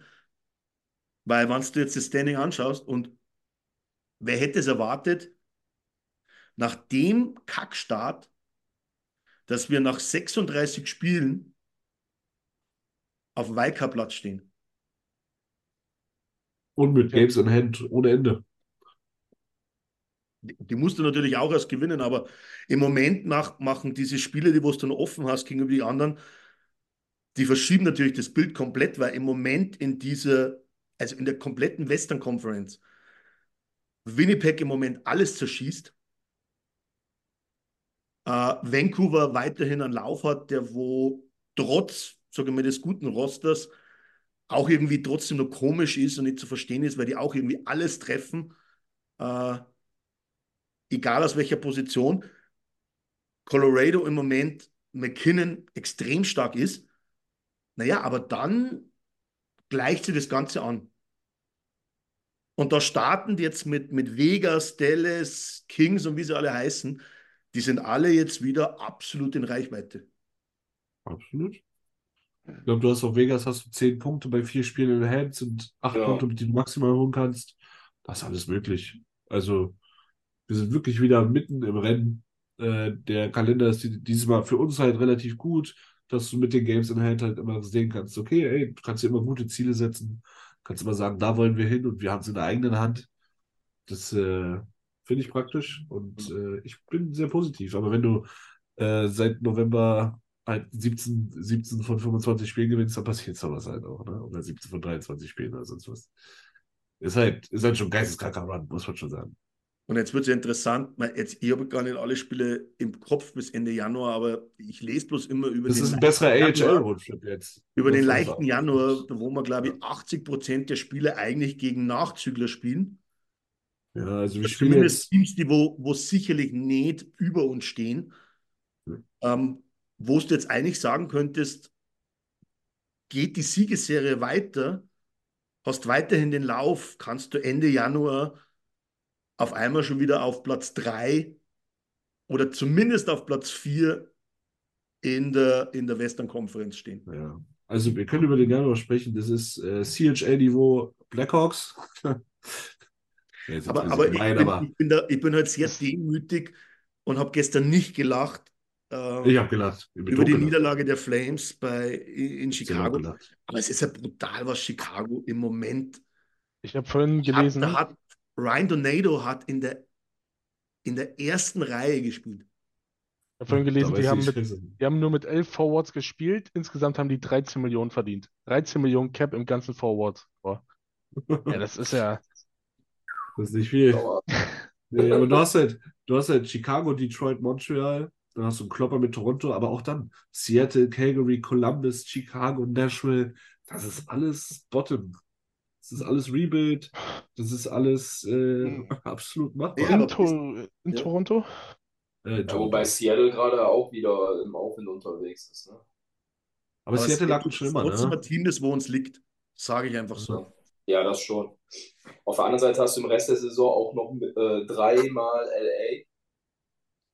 Was aber, wenn du jetzt zum. Beispiel, im, wenn du jetzt bis Ende Januar so weitermachst, du wirst einmal noch ein Spiel verlieren bis Ende Januar, aber wirklich klar. so weitermachst mit deinem Lauf, dann sind ja sogar diese drei Spiele, was ich die Kings noch habe, die sind ja super, weil ich habe es in der eigenen Hand, dass ich am Genau. Ende vor den Kings lande.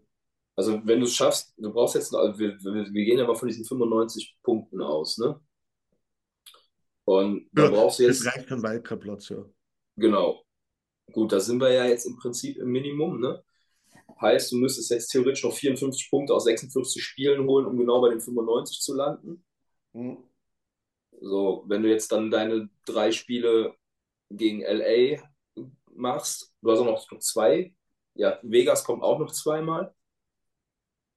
Also das wären ja schon die Spiele, wo du sagst, okay, in der Division, wenn du die gewinnst, hast du gute Chancen, dass du dieses Defizit eben aufgeholt bekommst und dann auch einen realistischen Platz, äh, Chance hast, dann noch irgendwie Zweiter oder Dritter zu werden in der Division.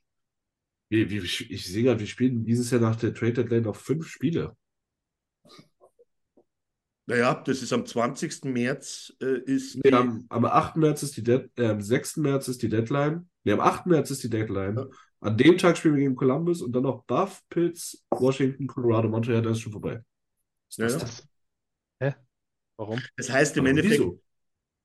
du machst es dann eh bloß noch für die Playoffs. Aber, aber trotz alledem, nachdem du jetzt die Gegner aufgezählt hast, am Ende des Tages zusammenfassen ist es ja so, dass du du hast es jetzt komplett selbst in der Hand, ob du zumindest Zweiter wirst in der Division, weil gegen Vancouver hast du es nicht mehr selbst in der Hand, weil du schon alle Spiele gegen Vancouver gemacht hast und alle drei verloren hast. Ähm, Ja, Vancouver muss einbrechen, damit das was. Nichtsdestotrotz äh, reden wir jetzt wieder vor möglichen Platzierung, wo wir, glaube ich, vor vier Wochen gesagt hätten, mal irgendwie auf den Wildcard-Platz kommen und da siehst du dann wieder, Mhm. wie eng doch die ganze Liga zusammen ist, bis auf ein paar Teams oben und ein paar Teams unten. Und so eine Siegesserie kann halt einfach so schnell das Ganze komplett umdrehen. Also muss ich auch weiß nicht, wo, ich weiß nicht, wo du geschaut hast, aber bei Ich mir spielen wir im April noch. Zehn. Spiele. Ja. Im April dann haben wir geht hier einfach. Ich habe bei, ich hab bei Livescore geguckt, die kleinen Unter anderem. Ja, so, oh. Das war jetzt mein Fehler auch, weil die Herren haben, die, die zeigen nicht alle Spiele an. Vancouver spielt Aber- im aber ich hab- noch ich 20 durchgezählt. Wäre sonst die Hauptrunde vorbei, das geht ja gar nicht. Ich Ich habe aber durchgezählt. im. März die Regular Season zu Ende. Mal, Geht's noch? Ja, ich Aber hab hätte doch- uns keiner korrigiert, gell? Ja, Christian, wo bist du, hä? Ja. hab ganz schnell mal nachgeschaut. Ja. Nach, nach der Trade Deadline noch sechs Spieler. 10, Aha. 12, 14, 16, 18, 20, 2, 4, 6. Ja, da fehlen 10. Wir haben ja 80 Spiele. Na, alles gut. Ja. Kein Thema, alles gut. Covid-Season wieder. No, North Division. Ja, aber das ist halt auch Cana Canadian Division. Achtmal, Ja, achtmal gegen authentisch hier. Authentisch. Oh, da sind Niki und ich jetzt richtig in Erinnerung gesch geschwelgt, geschwolgt, Genau, als, als wir gegen als Ottawa wir gegen gespielt Ottawa haben. gespielt haben. Also, ach, so nochmal achtmal, achtmal noch Ottawa. mal ja, noch mal ein Jahr Canadian Division, Alter, wo muss ich unterschreiben? Das war schon geil. Ja, Das war wirklich cool. Acht, acht Spiele, acht Siege. Ja, Aber ich habe ja auch, man muss auch sagen, das Jahr habe ich auch gelebt wie ein Uhu, Alter. Da bin ich um 16 Uhr aufgestanden, Pre-Game schon geguckt, Eulers und bin ich irgendwann morgens um 9 schlafen gegangen. Ja, Leben gelebt. Das, ich, ich glaube aber, dieses Jahr hat die Rivalität zu den Flames komplett zerstört. Das war irgendwann einfach nicht mehr lustig. Hat keinen Spaß mehr gemacht. Ja. Acht, achtmal Flames war schon hart. War das das Corona, ja, oder was? Aber Ja. irgendwie, glaube ich, letzte Woche war es Ja. Thema im Stammtisch. Irgendwie jetzt die zweite Saison hintereinander, wo du am Schluss Calgary bloß noch dreimal spielst. Ja, mach mal weg. Statt viermal. Mom deserves the best, and there's no better place to shop for Mother's Day than Whole Foods Market. They're your destination for unbeatable savings, from premium gifts to show-stopping flowers and irresistible desserts. Start by saving 33% with Prime on all body care and candles. Then get a 15-stem bunch of tulips for just $9.99 each with Prime. Round out Mom's menu with festive rosé, irresistible berry chantilly cake, and more special treats. Come celebrate Mother's Day at Whole Foods Market. There's never been a faster or easier way to start your weight loss journey than with PlushCare. PlushCare accepts most insurance plans and gives you online access to board-certified physicians who can prescribe FDA-approved weight loss medications like Wigovi and Zepbound for those who qualify. Take charge of your health and speak with a board-certified physician about a weight loss plan that's right for you. Get started today at plushcare.com slash weight loss. That's plushcare.com slash weight loss. plushcare.com slash weight loss. Everyone knows therapy is great for solving problems, but getting therapy has its own problems too, like finding the right therapist, fitting into their schedule, and of course, the cost. Well, BetterHelp can solve those problems. It's totally online and built around your schedule. It's surprisingly affordable too. Connect with a credentialed therapist by phone, video, or online chat, all from the comfort of your home. Visit betterhelp.com to learn more and save 10% on your first month. That's BetterHelp H E L P. Ob du die jetzt Aber viermal so- schlägst, ist auch egal. Aber nichtsdestotrotz, ähm, machen wir doch eine, wagen wir eine kleine Vorschau in der Gruppe auf jeden Fall. Ende der Regular Season. Wo stehen wir? Jetzt, jetzt, Also, wir gehen, wir, gehen wir auf die Western Conference, oder? Das ist wahrscheinlich besser hinsichtlich. Bild. Ach so, ich hätte ich mir jetzt so gelegt, Zweiter in der Pacific. Das wär so mein- Dritter in der Pacific. Jetzt haben wir Platz 2 in der Pacific, Platz 3 Platz 2 in der Pacific würde wahrscheinlich heißen Platz Drei, 3 vier. in der Conference. Chris wäre da eher bei Platz 4 in der Conference wahrscheinlich. Ja. davon auszugehen, wobei die Aves, glaube ich, auch gut sind. Das, wird, das könnte dann sogar Platz 5 sein. Ich muss ganz ehrlich sagen, ich, und ich habe es vor der Saison gesagt, nicht, oder ich sage es mal so, nicht weil ich vor der Saison gesagt habe, dass sich Vegas ausruhen wird, glaube ich trotzdem, dass wir Vegas noch überholen können. Ja, die sind ja auch satt. Nach dem Cup-Gewinn. Die, die, die Das- wollen gar nicht mehr Eishockey spielen. Ich sage dir ganz ehrlich, ich pfeife drauf, wenn wir den Cup holen, was dann in der Saison darauf die ersten 45 Spiele passiert. Weil ich sag dir, es wäre mies schlau, wenn wir Wildcard holen, weil, überleg mal die letzten Playoffs, wir haben immer auswärts gewonnen. Zu Hause haben wir verloren. Dann haben Das- wir Auswärtsrecht. Naja, aber deswegen wäre ja Zweiter, Zweiter wäre ja, wäre ja okay. Höchstwahrscheinlich wird aber dann Vegas wirklich nur Vierter und Dritter wieder die Kings. Ähm, dann würdest du in der ersten Runde wieder äh, Heimrecht haben und in der zweiten Runde wieder auswärts spielen, wahrscheinlich dann. Also nur wenn kurz bei Twitter gesehen. Wenn, wenn heute die Playoffs beginnen würden, dann würden wir Winnipeg spielen. Gott. Oh, Aber, Flashbacks. aber Vegas würde LA spielen. Vegas würde LA spielen und Vancouver würde gegen Nashville oder so spielen. So Ja. spielen ne? Ja. Ja, Also da willst du auch wieder keinem über den Weg laufen ja. irgendwie. Das sind echt also erstmal im Chat. Markus, das ist sehr gut. Markus hat geschrieben, er hat auch den Fehler bei Flashscore gemacht. Nils ist nicht alleine. Ähm, Tobi schreibt zum Beispiel, Tobi sagt, wir wären Erster. Christian sagt, er denkt auch, ob wir in der Pacific noch Erster wären. Bei Tobi muss man jetzt noch sagen, meinst du Division oder meinst du Conference? Liga. Das ist, Ja. glaube ich, wirklich schwer, weil also speziell irgendeiner der drei, die wo jetzt da oben stehen, glaube ich, der wird am Schluss mit Sicherheit auf noch vor uns stehen. Also ich würde sagen, der, der dritte Platz in der Konferenz ist auf jeden Fall drin und der zweite Platz in der Division. Winnipeg ist Tabellenführer der kompletten NHL. Was Ja. sind wir denn für eine Poverty, für eine Poverty Ja, hast du, hast du die letzten Spiele von Winnipeg angeschaut? Das ist nicht einmal so, dass die, dass die mit Ach und Krach gewinnen, sondern die sind wirklich dominant im Moment. Helly, Hellybuck ist auch wieder komplett am Ausrasten, oder? Ja, der ist richtig stark jetzt auf einmal. Das hatte Auf, ich nicht auf, auf, auf einmal. das hatte ich nicht auf Links. Die haben einfach Ach, neun Spiele nur verloren, glaubt ihr, ne?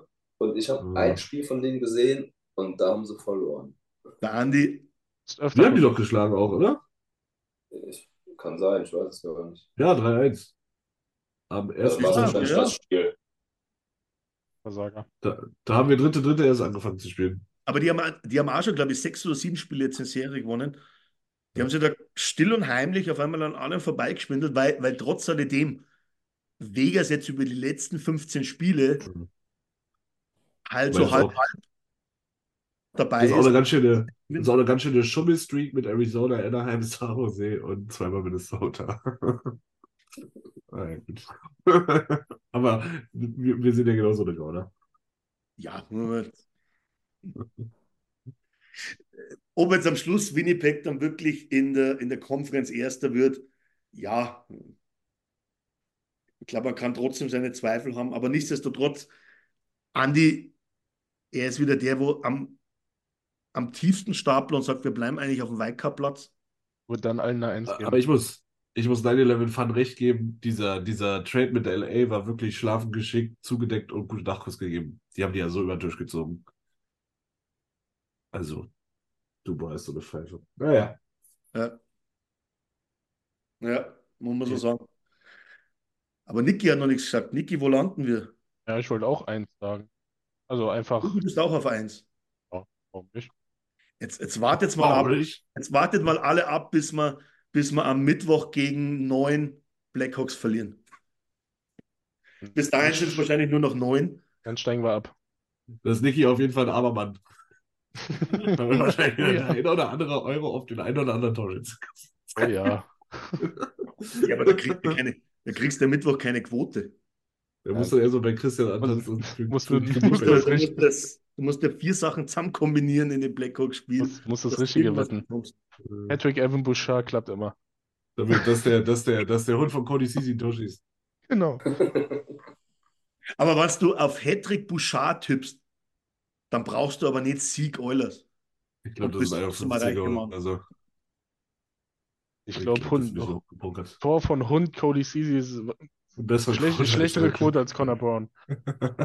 Und Jimmy holt uns alle wieder runter, indem er schreibt, die Oilers waren noch nie Erster in der Pacific. Und da Ja, er so, das, ja deswegen wird es doch Noch Zeit. nie? ja, Das, ja, am Ende der Saison, aber wir waren schon mal unterwegs, waren wir mal Erster. ja, eh, aber, aber damals echt waren die Divisions anders, oder? Ja. So ganz früher waren die Divisions anders, aber wenn man sich jetzt, wenn man Jimmy. zurückgeht bis zu dem, bis zu dem Playoff-Run, äh, der, wo dann kurz vorm Stanley Cup geendet hat gegen Carolina, oh, weg so, ne? war man auf jeden Fall sicher niemals Erster in der, in der Division. Tja, gibt immer ein erstes Mal.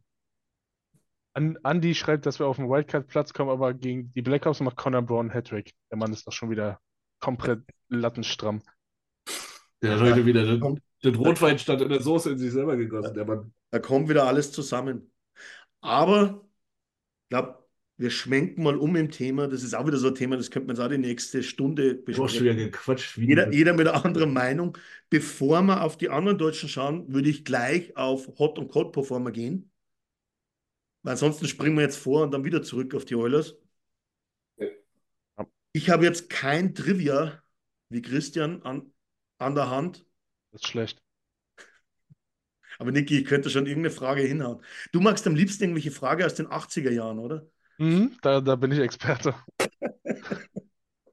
Nee, schmeißen wir es einfach raus. Wir brauchen es auch nicht auswürfeln, ist, glaube ich, egal. Es wird sowieso schwierig. Äh, speziell auf der Cold-Performer-Seite ist es schwierig, aber auf der Hot-Performer-Seite, dass man sich einen rauspickt, ist auch nicht so einfach. Chris, Ich hab, fang einfach Ja. du mal an. Hot oder cold? Cold. Cold. Mein Cold Performer of the Week ist sicherlich ein bisschen kontrovers, aber finde ich eigentlich nicht. Brandon Smith von den New Jersey Devils. Oh, komm. hat der Bray gemacht, ich hab's im Kopf. Der, der, Hat der den Der hat zusammengefaltet? Conor da den Kiefer gebrochen. Ja, aber, Ja, aber, aber mit einem, mit, einem, mit einem Hit, der wo sauber war. Ja, Da finde ich, hin oder da finde ich das, da finde ich das Ding mit Cousins und wer hat den zusammengeschustert? Ey, sei doch mal leise. Niki hat einen ähnlichen Take vorbereitet. Nein, Ja, ja, sauberer, sauberer Hit hin oder her, aber trotzdem. hat die ganz schön zusammengeschraubt, ey. Weil, weil es hat jetzt einfach 30 Spiele gedauert, bis das nächste Riesentalent so zusammengefahren worden ist, dass er jetzt erstmal, weiß ich nicht, wie Aber- lange ausfällt. Ja, ich check den Punkt, aber NHL-Spieler ist NHL-Spieler. So, bam. Ja, Also ich, ich sehe es, wenn es Connor wäre, so Brandon Manning ist für mich immer noch der, der allerletzte. Aber das, das war Aber- damals für mich eine andere Situation, weil Ja, klar. in dem Moment, ich muss trotzdem sagen, Bedar macht für mich einen Anfängerfehler. ja. Er läuft in drei, er läuft in, er, er läuft zwischen zwei Spielern durch und hat den Blick nur nach unten auf die Scheibe. Genau, er hat seinen Kopf nicht hochgenommen. Stimmt schon. Und Ich, damit, ich, wie, wie gesagt, ich habe ja nie behauptet, dass der, dass der Hit nicht sauber gewesen wäre oder was, aber, aber trotzdem ist es, wie es ist. Ja, das ist scheiße. einerseits mit einem, mit einem, mit einem Kieferbruch, Fair Play. wie lange, wie lange fällst du aus? Die, die Harten spielen nach zwei Wochen Drei wieder. Wochen. Kommt drauf an, wie der Kiefer und wo der Kiefer gebrochen ist, Ja, würde ich das sagen, oder? Ja. was natürlich so irgendwie eine Mehrfachfraktur hast, ist natürlich kacke. Ich sage immer so, sobald du wieder Süppchen zu dir nehmen kannst, kannst du auch schon wieder Eishockey spielen. Spuin. Ui. Ui. Der. Aber, aber ja, du sprichst, glaube ich, einigen aus der Seele, Chris, in der ganzen NHL-Community. Äh, Ja, die Frage ist halt, hätte der den Kopf oben gehabt, wäre der halt genauso eingeschlagen. Ne? ja, aber halt vom, vom, von der Position, wo du ihn triffst, vielleicht nicht so ganz. Ja. ich glaube, wir können uns einigen, es ist schade, weil Bedar, glaube ich, richtig gut drauf war. Es hat irgendwie Fall. Parallelen zu, zu der Rookie-Saison von Connor und dem, und dem Check in die Bande. Aber auf der anderen Seite war es halt, äh, kannst jetzt Brandon Smith keinen Vorwurf nicht machen, dass er seinen Job erledigt. Niki, Äh, ja, Nils hat schon ein bisschen eingeleitet. Nick Cousins, äh, ähnliche Szene, nur zehnmal dreckiger. Jason Zucker, Fährten, Zucker, Zucker, keine Ahnung, Fährten-Hit, der auch Hat Zucker nicht Cousins umgenietet? ich meine, Doch, ich glaube schon. st- Stimmt. Dann ist Jason Zucker äh, der Cold-Performer. Nick Cousins fährt einen Hit auf einen Spieler, der auf einem Knie ist, auch gegen Kopf, auch ekelhaft und wurde, glaube ich, sogar äh, dafür auf die Bank geschickt. Nee, Quatsch. Ich denke ganze Zeit, das waren zwei Situationen, das war eine. Ähm, bist du hier eigentlich unvorbereitet? völlig. Bei Cold-Performern ja. Ähm, Ja, sagen. Also, Jason Zucker. Nee, doch, nee, nein. Nick Cousins fährt einen Spieler zusammen. Jason Zucker sieht das und fährt Nick Cousins ungebremst, ungeschützt von hinten komplett in die Bande. Und äh, Cousins sagt gute Nacht. Also, dreckiger wird's nicht. Ich glaube, Kevin Klamotten Bieksa hat da, zusammengefaltet mit Cousins drin. ja, Kevin Bieksa hat da deutliche Worte gefunden. So irgendwie Shame oder noch andere Sachen. Und Saka wurde auch gesperrt. Ich weiß gar nicht, wie lange. Und wenn Power dich sperrt, dann weißt du, dass du, dass du ein Gewalttäter bist. Sorry fürs Rumgestammle. Aber ja, Nee, alles gut, Niki. Ich bin froh, dass es dir gut geht. ich, ich auch. Ich, ich nehme ihn die, kurz, kurz aus der Gruppe auf, weil da tauchen einmal die Refs auf, ähm, einmal Nils, weil er sich im Flash gar nicht auskennt. Ich tauche auf, weil, weil ich kein Trivia nicht habe. Kein Trivia net hab. Kein. Doppelte von Nein. Also hast du. Na, verdammt nochmal. Tobi sagt, äh, Tortorella ist ein Cold Performer. Ist der schon wieder verbrochen? Ich habe keine Ahnung, wahrscheinlich, wahrscheinlich einfach, weil es Tortorella ist. er hat, er, ja, wäre auch durchaus berechtigt. So Aber er hat ja, als, als er jobless war, hat er in irgendeiner Expertenrunde gesagt, ja, hier Conor McDavid soll, soll endlich Erfolg haben und auf seine Punkte scheißen. Und dann wurde er nach dem Spiel gefragt, äh, warum er es nicht geschafft hat, Conor McDavid zu stoppen und was er zu seinen 900 Punkten sagt, hat er gesagt, lass mich in Ruhe, befrag mich zu meinem Team. Okay. Das ist, Okay, das ist, Ich- ich das das die Frage gestellt. Ich glaube, das ist suspekter sogar. Oh, Junge. okay. Honest Becke. Aber Nils, du kommst jetzt trotzdem mit drum rum. Wer ist dein Cold Ja, für mich ist es die Edmonton Oilers Fan-Community.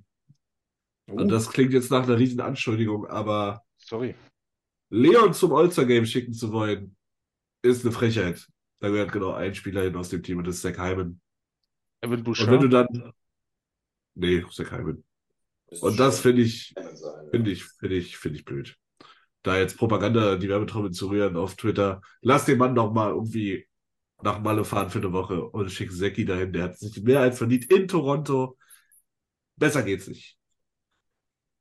Das wäre, oh, Beiser, finde ich, ich würde es mir sogar Das, angucken dann. das hätte was speziell nach dem der, der Post, glaube ich. Der wurde schlechteste irgendwann, Vertrag irgendwann, irgendwann wurde er als schlechtester Poster bezeichnet und zurückgezogen äh, mit, äh, mit der Aussage, Zach Hymans Vertrag bei den Oilers ist der schlimmste und schlechteste Vertrag, der jemals in der NHL unterschrieben wurde oder, oder äh, French Wird es irgendwann sein, ja. Der, der kommt immer wieder, der Post im Moment.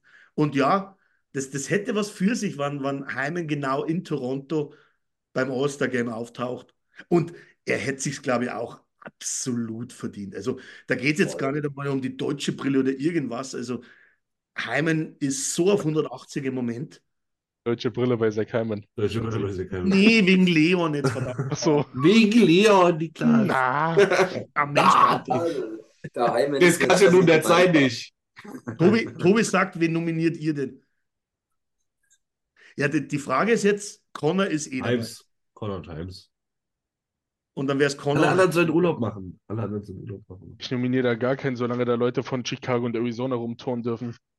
Als Veranstaltung. Aber das war ja letzte Saison auch schon so. Ja, da, da habe ich mich Also- genauso drüber aufgeregt. Das ist so ein Schwachsinn.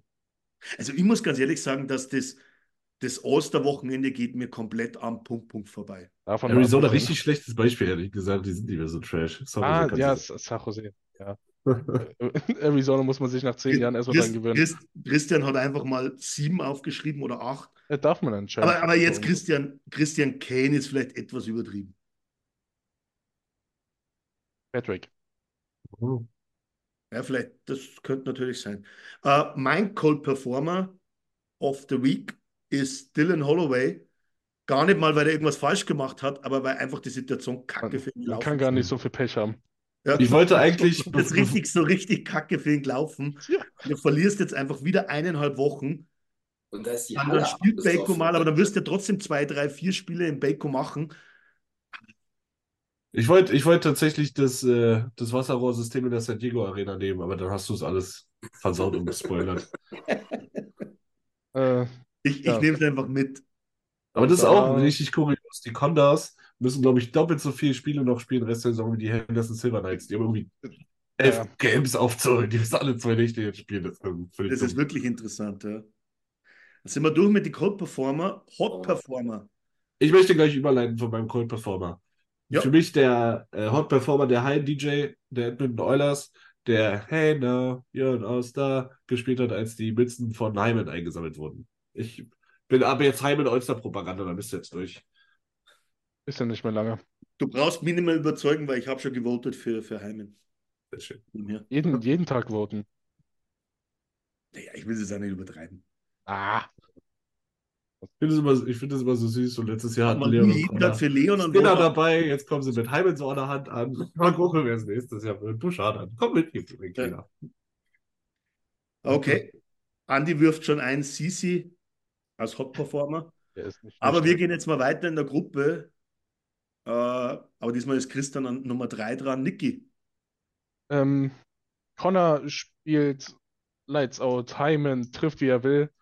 Wayne Nugent Hopkins fällt so ein bisschen ab, deswegen würde ich ihm ein bisschen Liebe geben. Wayne Nugent Hopkins, Hot, äh, Hot Performer, Doppelpack gegen Philadelphia. Ähm, Assist gegen andere Team. Andere Team. Ja, Ottawa Ähm, immer noch, aber also einfach was, was der Mann leistet, natürlich ist da viel, viel Nuge Love und viel letzten acht bis zehn Jahre dabei. Aber Topline und er kriegt einfach nicht die Anerkennung, die, er verdient, weil halt die anderen beiden einfach noch krasser sind. Aber ich würde ihm einfach Liebe geben. Aber, aber Nuge ist halt einfach Nuge. Und es wird dann immer, das ist halt das Schade an der ganzen, also nicht schade an der ganzen Sache, dass halt wahrscheinlich in 20 Jahren halt das Erste, was bei Edmonton hörst, trotzdem wahrscheinlich, wann nur irgendwas anderes passiert, Conor McDavid sein wird.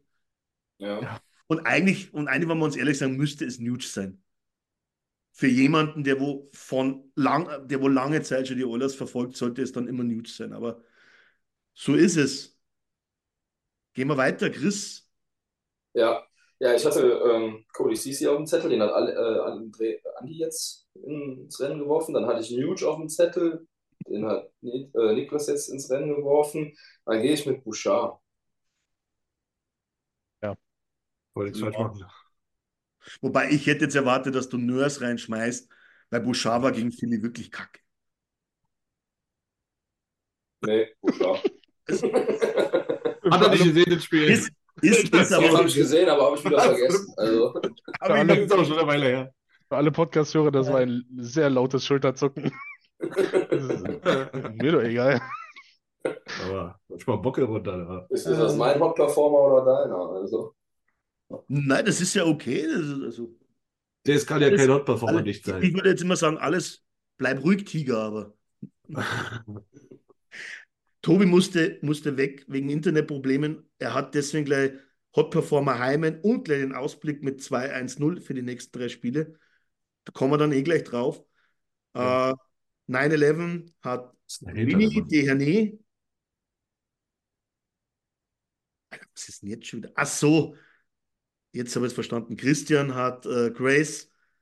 Und das ist jetzt wieder so eine Sache, weil das Englisch ausgesprochen müsste es dann eigentlich Das ist die Grazie zum Winkelmensch. Sumwinkle heißen, oder? Ja, Sumwinkle. ja. Sumwinkle. Die Sumwinkle. Grazie So wie, Winkel. so wie mein Name im Englischen ausgesprochen wird. Senkel. Senkel! Ich hab jetzt noch Senkel. Geh, geh mir nicht auf den Senkel, ey. Ich bin eher auf den mir- Senkel. So können wir es machen. ist das nicht der eine von Cool Runnings? Ist Senker, ja. erste Haare fast gleich. Top- Jetzt lass mich doch mal aussprechen. Die erste Topscorerin der PWHL. Vier Ja, Tore. erster, erster Hattrick der Gen Geschichte. generell die PWHL äh, sehr, sehr, Ist, sehr. wie der Name schon sagt, W. Weiß jetzt nicht, ob das diese Woche war, deswegen. Aber schön, dass Oder Erwähnung. Oder wie Niki, wie Niki die Liga nennt. PWWHL, ja. Die Peewee League, die hat es damals mal gegeben, ja. Ja, wie, ja. War, war komisch. Ähm, mein Hot Performer ist Kevin Bixer auf, aus dem Interview raus, ob er doch das gelesen hat von Max Spector und er bloß so, wer? Also ich muss sagen, ich bin, ich bin ein sehr großer Bielsa-Fan geworden, seit er die Shitshow gegangen hat. Der Typ ist echt gut. Der ist echt okay. Aber, aber das Auch, war, äh, die, das, wenn du das sagst, gibt gar nicht das her, als wenn man die Mimik von ihm sieht und die Gestik, wie er das angesprochen wird, ob er nicht den Artikel von Max Spector gelesen hat. Und er so, wer? Ja. Aber man muss, man muss auch mal Props an NHL TV und Sportsnet geben. Ich finde diese ganze Game Experience jetzt deutlich angenehmer als noch vor zwei, drei Jahren. Da hast du ja wirklich zwei, zwei Stunden äh, Game Will, Will Return Soon geguckt. Und diesmal wird es also eingeblendet und gut aufgearbeitet. Ich finde es echt okay. Ja. Na, und jetzt ist Nummer auch eins. die, dass sie die Werbungen nicht wegschalten. Äh, zwar Ja. geht da irgendwann jetzt die Werbung auf den Senkel, aber zumindest, Ja.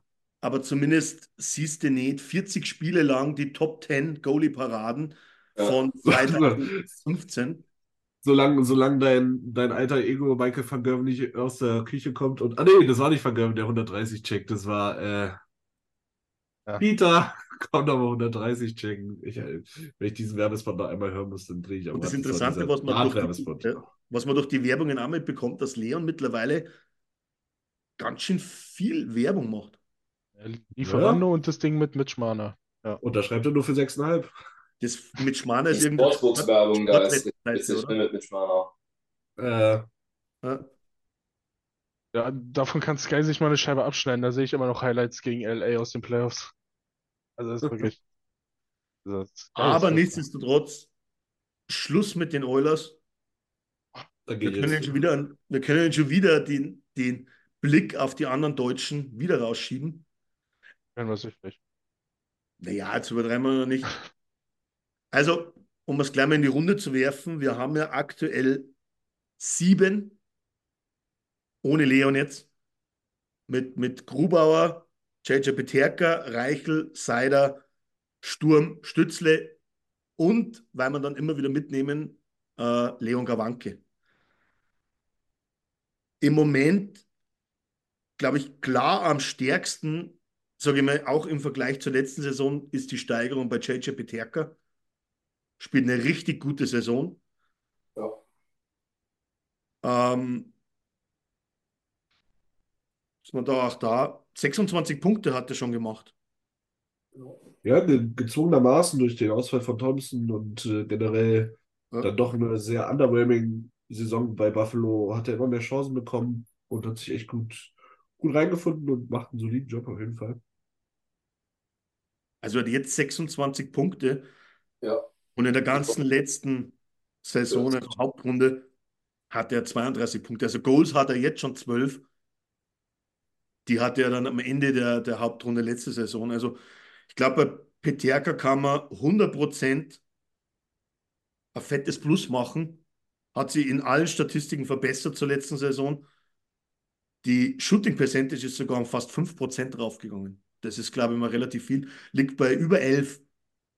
Das ist schon ein guter Wert. Ist zweistellige wirklich ist, guter Wert. äh, Also, gehen wir weiter. Moritz Seider. Letztes Wort natürlich, Peterka. Ich glaube, jetzt, ich glaube, dass wir jetzt nicht auf jedes einzelne Team eingehen müssen. Ja, ja. Aber man kann dazu sagen, dass Buffalo wahrscheinlich auch Schwierigkeiten haben wird, am Schluss in die Playoffs zu kommen. Ich glaube, Ja, die das haben ist ein deutscher sich die. Saison anders vorgestellt, oder? Das werden die nicht Ja. schaffen. Das ist alles ein langer Weg. Ein Poten- Potenzial ist da, aber das wird schwer. Die haben gerade 38 Punkte aus 40 Spielen. Vorletzter Osten. das ist- Schlechter ist nur Ottawa. Schlecht. Ja, aber überleg mal, die haben ja trotzdem, sage ich jetzt mal, mit dem, mit die wo sie haben, sind sie trotzdem bloß, glaube ich, sechs Punkte aus den Playoffs raus, oder? Buffalo.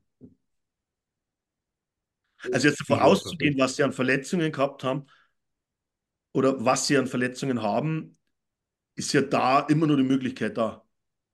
Es sind immerhin nur über die Hälfte der, der Spiele. Bis zu die 82.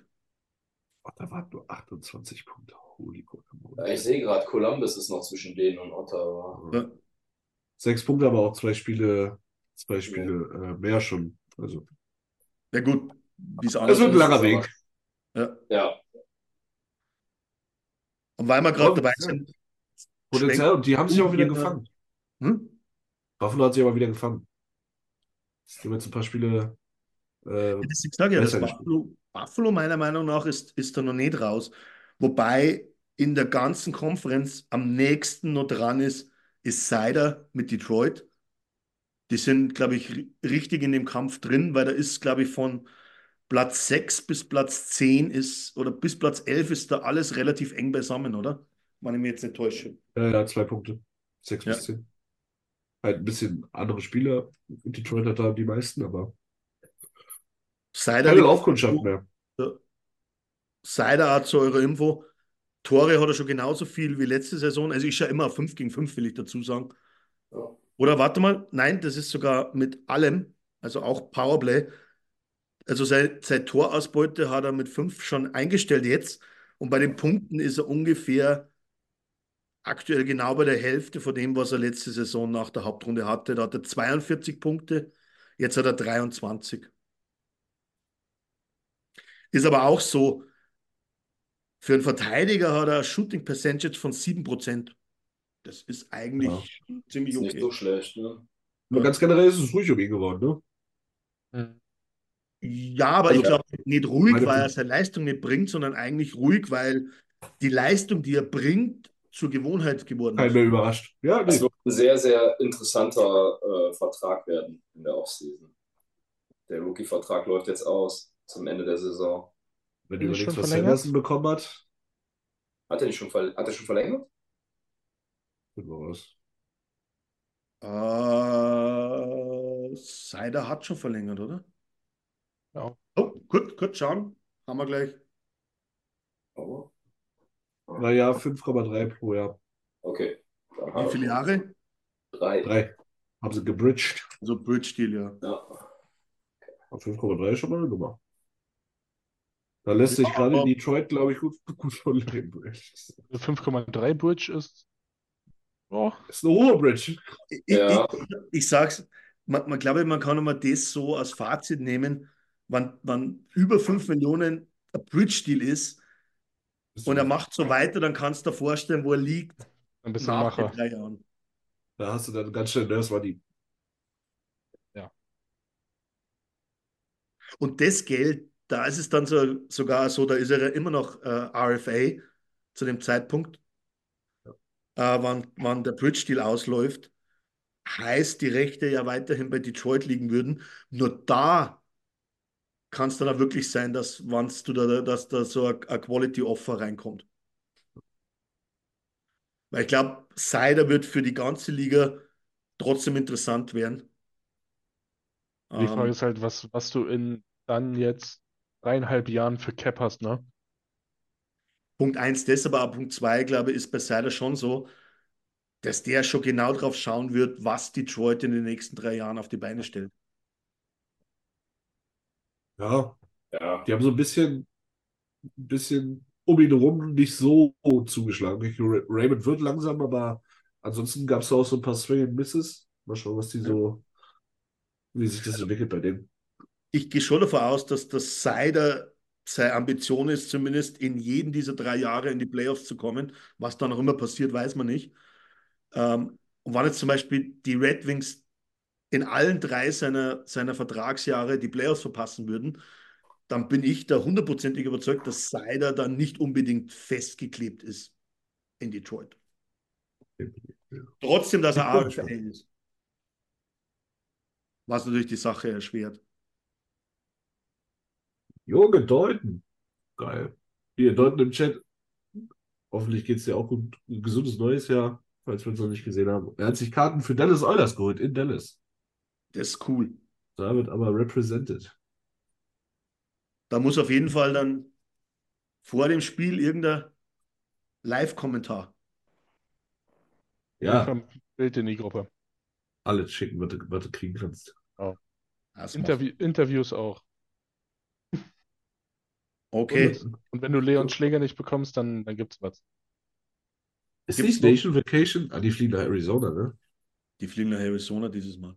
Was, glaube ich, aber richtig cool ist, ein NHL-Spiel in der kleinen. Balletthalle. Ja. Mhm. Die waren ja letztes Jahr schon da und haben gesagt, die wollen unbedingt wieder hin. Die waren da echt super happy. Ja.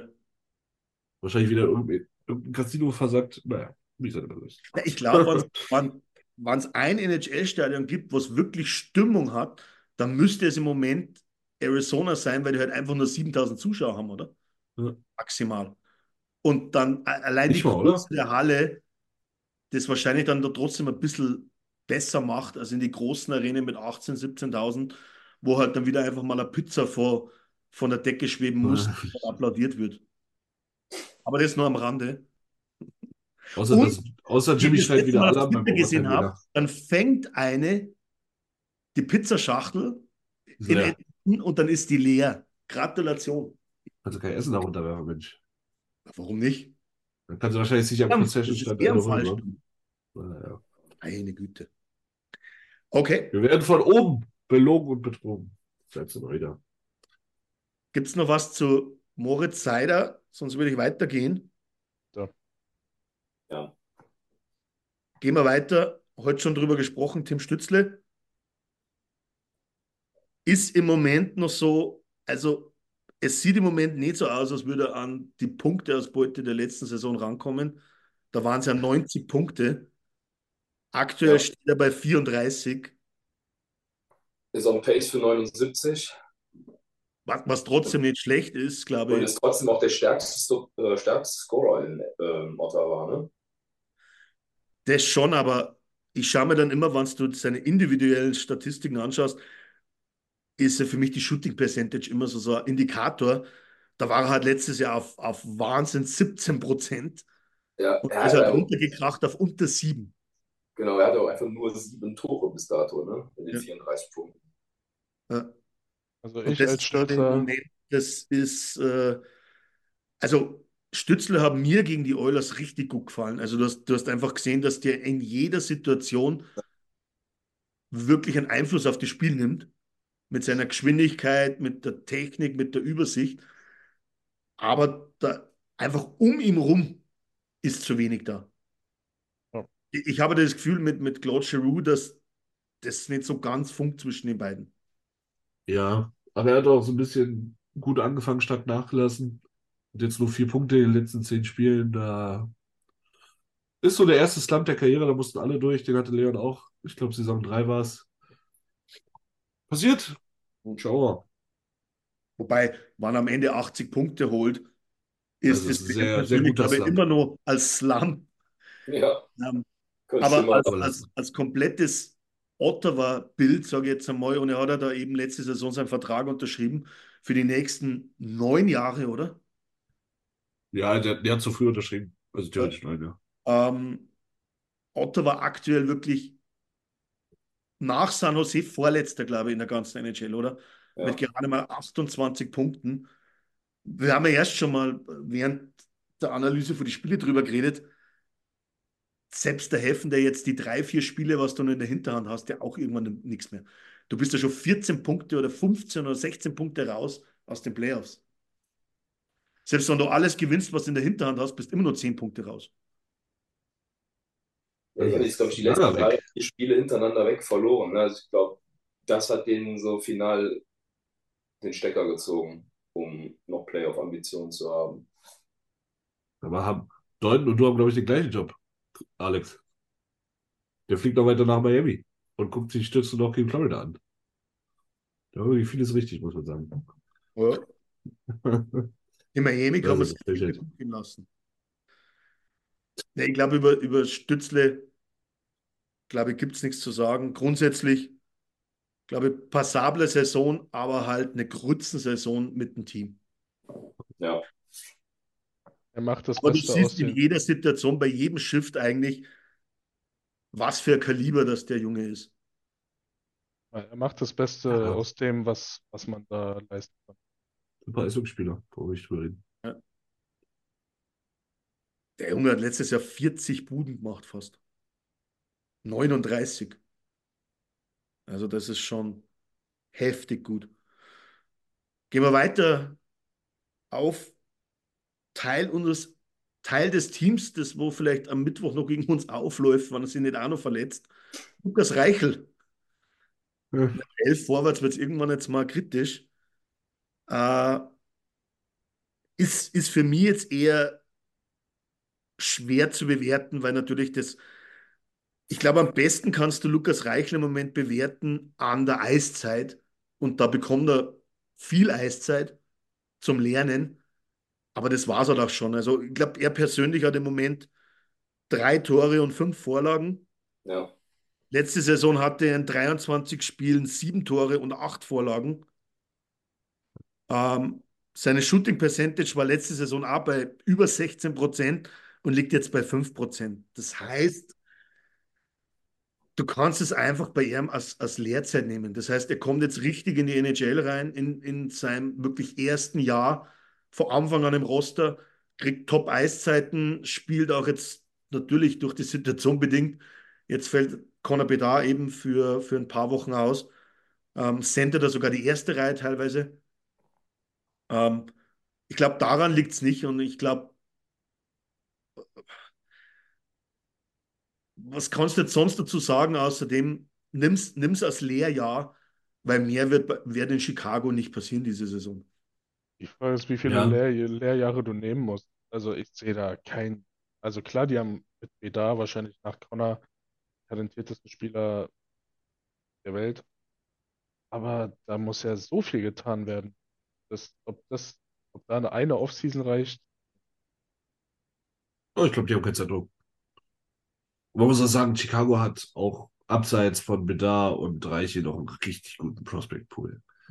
Die haben noch Frank Nazar von Michigan, die haben noch diesen äh, Vlasic, der jetzt schon in der NHL spielt.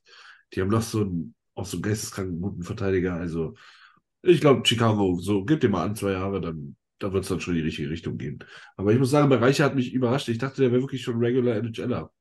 Ich hatte überrascht, dass er dann doch noch hier und da mal Pressbox und dann doch vielleicht AHL.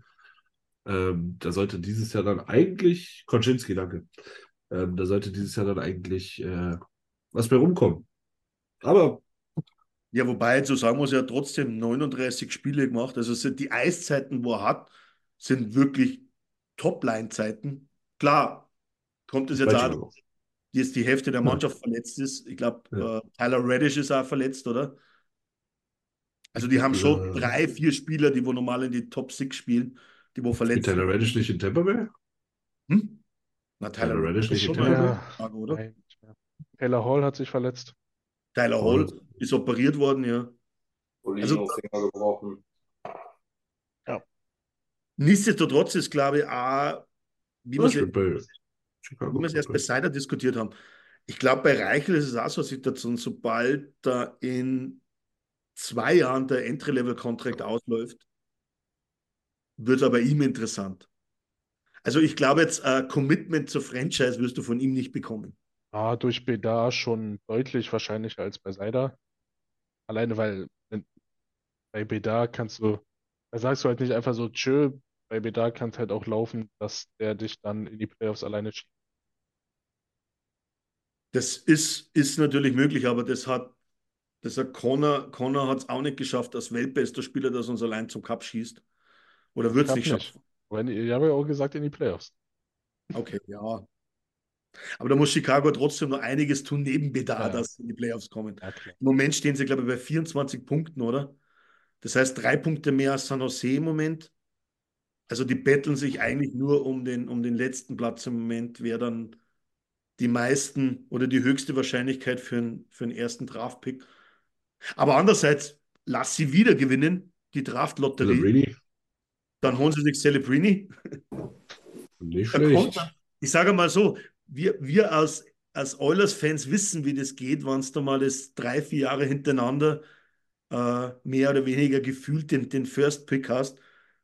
Irgendwann stellst du dann auch ein Team auf, das wo wieder in die Playoffs kommt. Irgendwann ist es äh, zu talentiert, um, um Kacke zu sein. Ja.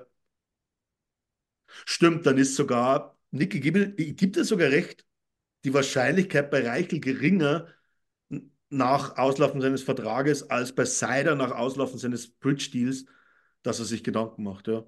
Glaube ich sogar. Okay, gibt es noch was zu Lukas Reichel?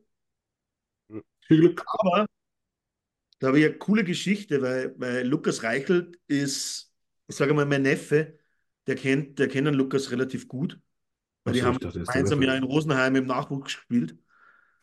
Und die haben sich getroffen, eben in Rosenheim jetzt in der Sommerpause beim, beim Fest in der, bei, auf einem Dorf in der Nähe von Rosenheim. Da haben sie halt ein paar, ein paar Bier getrunken, ich glaube, das darf man da so sagen. Oh, weia. Lukas Reichel hat danach gesagt, ja, aber zumindest hat er eins schon geschafft. Er ist schon Eishockey-Millionär. Ja. Ja, das ist ja auch ein sehr solides Thema für so einen Dorfstammtisch. Ich sag's mal so, das ist jetzt gar nicht einmal so despektierlich gemeint, aber ich habe ja den, den, den jungen Lukas Reichel, da wo, wo er 12, 13 Jahre alt war, auch spielen sehen. Er war schon etwas ein Diva in Rosenheim. Also er wusste schon ganz genau mit 12 und 13, dass er um einiges besser ist wie der Rest des Teams. Und der hat es auch schon ein bisschen gezeigt, sowas, sowas nicht. Also Aber für reiches meine Länder Meinung. war ich hier heute wirklich nicht präpariert. Hm? Also, dass wir noch Reiche unter den Bus werfen, da war ich nicht drauf vorbereitet. Ja, aber gehört zu den Deutschen dazu, oder? Ja, klar, aber. Okay, gehen wir weiter, wenn es nichts mehr gibt. Nico Sturm, Verletzt. verletzt, aber wie, wie läuft seine Saison? Also punktetechnisch, glaube ich, kann man das Ja. relativ schnell zusammenfassen. 26 Spiele hat er gemacht bisher, zwei Tore, zwei Vorlagen, vier Punkte. Vergleich letzte Saison hat er nur in 74 Spielen 14 Tore und 12 Vorlagen. 14 Tore. 14 Tore hatte der letzte. Letztes Jahr hat er richtig abgeräumt, ja. Ja. Ja. Ja, okay, gut getroffen, oder? Ja. Als wir da waren, hat Johnny Ja. fast sein Herz gebrochen. Ich, ich glaube schon, aber andererseits muss man sagen, dass, dass Nico Sturm ähm, seine, also seine On-Ice-Statistiken sind richtig gut in der Defensive. Ja. Ja, ja. Also da ist er mit Abstand einer der stärksten in, in San Jose. Nur ist halt das sag- Problem einfach, dass das Team halt wirklich schwach ist. Und wenn wir über Chicago gesprochen haben, die wo halt Spiele verlieren, weil sie auch irgendwann bloß noch elf Spieler haben, äh, elf Stürmer haben. Bei San Jose ist es wirklich so, da ist es egal, ob Spieler verletzt sind oder nicht. Die sind halt im Moment besser als der 32. Platz. Ja. Also, ja, ich finde es schade, dass die dem so einen guten Vertrag gegeben haben, weil sonst wäre das auch eine super Option für jeden Contender, Nico Sturm da als vierten Center rumrennen zu haben. Wie du schon angesprochen hast, Penalty Kill und Defensivstats sind dann wirklich stark. Also nicht umsonst hat damals Tampa zu, äh, Colorado zugegriffen. Ja. Ist er nicht sogar Stanley Cup Champion? Ja. Mit Ja. Colorado. Ja. Ja, Colorado. In, in, wenn, man sich, wenn man sich das Bild nimmt, hat er Leon was voraus. Ja, Aber ist er Eishockey-Millionär? Das will ich wissen. Patrick, Ist Patrick hat Ich sage mal so, wenn wir jetzt in, in zehn Jahren sprechen und Leon kurz vor seinem Karriereende steht und den Cup immer noch nicht geholt haben, dann fällt ihm das auf die Füße, dass Nico Sturm schon längst einen hat. Ich glaube, da werden ja alle nur von Nico du Sturm kannst, reden. du kannst 1000 Tore schießen am Ende. Irgendwann willst du halt den Titel mal haben, weil sonst ist es dann richtig böse. Ach, den holen wir uns doch. Ja. Davon gehen wir jetzt mal fix aus. Äh, weiß nicht, ob es zu Nico Sturm sonst noch was gibt. Es ist halt wirklich für, glaube ich, für alle Deutschen im Moment relativ schwierig. Damit komme ich gleich zum nächsten. Ist, glaube ich, aber auch seit Anfang Dezember verletzt. Ja. Äh, Ja. Philipp Grubauer. Aber auch vor seiner Verletzung eine richtige Kacke-Saison. Ich glaube, 800, also so auf, auf, den, auf den Weg von, von Campbell circa. Ich glaube, 88% Fangquote, gut über drei Tore im, im Schnitt gegen sich. Drei ein Viertel. Und komischerweise, seit er verletzt ist, läuft es bei Seattle besser. Ja, wollte gerade sagen, das ist, das ist natürlich kein gutes gutes Zeichen. Bild, dass, dass es echt gut läuft seitdem. Aber bei Grubauer läuft es auch schon seit einigen Jahren nicht, oder? Also, Der hat die Kohle mitgenommen und dann einfach gechillt. Also das ist mit, mit, ist ja immer wieder ein Thema, auf, als Thema immer wieder aufpoppt mit Grubauer zu Edmonton, aber ich glaube, da können wir uns alle einig sein, dass das, äh, Also es wäre halt so, du könntest halt Grubauer gegen Campbell tauschen, der hätte einen Fresh Start für beide. Vielleicht wird es was, vielleicht nicht. Der Damage ist wahrscheinlich wäre, ungefähr der dann wäre gleiche. Gruber aber dir an, meine Annahme, Gruber als klarer Backup hinter Skinner. Ja, Ja, aber das wäre halt wenigstens Versuch wert. Das heißt, du würdest, das, das wäre das mit dem über 30-Jährigen äh, als, als Backup, der wo halt trotzdem schon viel Erfahrung gesammelt hat und auch den Cup schon mal geholt hat. Aber auch nur, wenn er den 10 aus 15 verliert. okay. Bleibt noch Gawanke Leon. Genau. Damit sind wir in der NHL durch und haben dann noch Leon Gawanke. Er spielt in der AHL mal wieder eine Mördersaison. 25 aus 30, ne? Ja, 25 Punkte in 30 Spielen, 7 Tore, 18 Vorlagen. Nur minus 3 in der Statistik bei Plus Minus und das bei San Jose Barracuda, die wohl, glaube ich, letzter sind in der AHL, in der Division, oder? Oder ist San Diego letzter? Nein, ich glaube ich glaub sogar San Diego, ich glaube sogar San Jose ist letzter. Also da macht es das Farmteam wie das, wie das NHL-Team. Da Aber, er, dass es richtig scheiße läuft. aber interessant ist, er hat ja davor in der Saison auch in Manitoba schon in 68 Spielen 45 Punkte gemacht, 20 Tore, 25 Assists. Unsere Prospects, San Diego ist letzter. Stürmer, würden das sofort nehmen, was er Ja. in, der, in, der, in der AHL letztes Jahr geholt hat und kriegt keinen einzigen Moment in der NHL. Wie kann das sein? Bei dem Team in San Jose. Das ist die große Frage. Es Stellt er sich wahrscheinlich auf. aus, aus, aus der Distanz nicht zu verstehen. Wahrscheinlich. Ich weiß nicht, ob die es in San Jose verstehen. Keine Ahnung. Aber ob, ob Aber sie war das den. auch so ein, war das nicht so ein Last-Minute-Contract? Das war ein der Trade. War Trade, es war, War äh, Trade. war Teil vom, vom Trade. Ich weiß jetzt gar nicht mehr, wer sonst noch involviert war, aber das war halt Knisev, Knisev heißt der. Das war so Russ, auch ein russischer Verteidiger. Knisev. Ja, Knisev heißt der. Okay. Okay. Ich hatte den im Hinterkopf irgendwie schon wieder nach Berlin zurückverortet. Mannheim Mannheim. war der, oder? Äh, Mannheim, ja. genau. War halb, halb in Der Mannheim, glaube ich, vier, fünf Jahre in Mannheim unterschrieben. Vier Jahre mindestens auf jeden Fall. Und das Äh, war dann relativ kurzfristig. der läuft auch weiter, der Vertrag tatsächlich. Und ich glaube, er hat ja den Vertrag dann deswegen, oder hat er dann gesagt, okay, ist, ist, ist klar, dass ich da natürlich nach San Jose gehe. Weil ich glaube, der war sich auch zu 70 Prozent sicher, dass er, dass er es in den NHL-Roster in San Jose schafft. Wir waren uns 100% sicher im Sommer. Tut ja auch genug Ja. dafür. Ja. Ach, der wird schon auch sein NHL-Debüt geben bisher. Ja, aber die Frage, die wir uns jetzt stellt, ist, wenn du das bei San Jose nicht, nicht in den NHL-Kader schaffst, ist es dann nicht wirklich gescheit, danach der Saison zu sagen, okay, ich lasse es jetzt bleiben und unterschreibe für sechs Jahre in Mannheim? Oh, das, wird, Oder, das wird oder letzte, der Vertrag, der letzte. der, der Vertrag in Mannheim ist ja nicht nichtig. Also er kann ja jederzeit zurück äh, nach Ich Mannheim glaube, und das ist Ja. der, letzte Versuch, der letzte Ja. Approach und dann. aber macht es in der spielt er bei Mannheim, spielt er bei Mannheim und geht zu Hertha. Aber macht's in der NHL, äh, AHL nicht mehr Spaß, 60 Punkte zu machen, als in der DEL rumzukrebsen? Also ich weiß jetzt nicht, wie das Niveau in der DEL ist. Ich schaue keine DEL, Also, aber wa- was ich gehört habe in der AHL, in was für Zeiten du da dich umziehen musst und für wie viel Kohle du da spielst, da ist, glaube ich, dann Mannheim die deutlich schönere. Adresse. Also, also eins, was ich mal, was ich mal definitiv sage, du sitzt nicht tausende Kilometer im Bus, sondern zumindest sitzt du hunderte Kilometer im Zug. Das macht schon mal um einiges besser, glaube ich. Äh, Okay, aber man muss jetzt sagen, ich glaube, in, in San Francisco wohnen ist auch ein bisschen entspannter als in Winnipeg zu chillen. Also, das ist schon mal. das ist schon mal ja, du, du hast ja trotzdem den Vorteil, glaube ich, wobei jetzt Manitoba und, und Winnipeg auch nicht weit auseinander sind. Aber das ist halt immer, das, das, ich würde mir das auch irgendwie für Edmonton wünschen, dass du halt das Farmteam wirklich bei dir hast und nicht so ewigst weit weg. So wie es halt Las Vegas mit Henderson hat, zum Beispiel.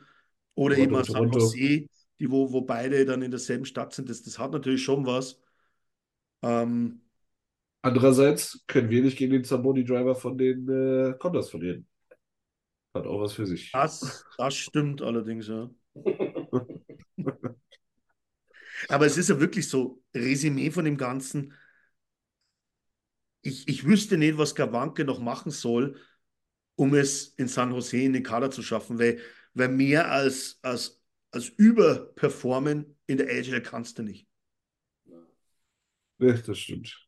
Ja, vielleicht Also- haben, vielleicht haben die einen Plan. Vielleicht denken sie, ja, der Druck ist in der NHL zu hoch, er ist gut unten, aber ja, nee, ich versuche einfach nur zu gewinnen. Macht keinen Sinn. Der, der, der Also- Druck bei den Sharks ist zu hoch. Ähm, Wer weiß. Mit die, die, ich sage jetzt mal so, die 21 Punkte, die wo sie bisher geholt haben, würden nicht dafür sprechen. Ja, Also, Doch, die, die zerbrechen alle unter dem Druck. Das sind alles Rohdiamanten bei den Sharks. Ja, Ja, okay. Aber- ja, okay. aber definitiv, um die Frage, um die Frage final zu beantworten, ich glaube, in der DEL wäre es für ihn dann besser, als nach der Saison nochmal eine Saison in der AHL rumzukrebsen. 100%. Also, ich glaube auch nicht, dass es macht. Ich glaube es auch nicht, dass es macht. Also, wann da jetzt nicht noch was passiert und ich, ich sage jetzt mal, wann in den nächsten paar Wochen nicht raufberufen wird in den NHL-Kader, dann verstehe die Welt nicht mehr, weil ähm, da sage ich zumindest, ich gebe ihm, aber wenn ich, aber wenn ich vielleicht nicht vorhabe, dass ich nach der Saison ihm einen Vertrag gebe oder ihn für nächste Saison im Roster habe, zumindest schaue ich mir doch den Spieler für, für 30 Spiele oder 25 Spiele zumindest an, um, um sagen zu können, macht es Sinn in der Offseason für nächste Saison oder macht es keinen Sinn? Speziell, wenn es um nichts geht. Um gar nichts bei San Jose. Das ist so John, John Osterly-Vibes. Vielleicht ist er denen auch, vielleicht ist er denen auch zu gut und sie wollen unbedingt den First Overall und denken sich, boah, wenn Gawanke hochkommt, dann wären wir noch zu gut.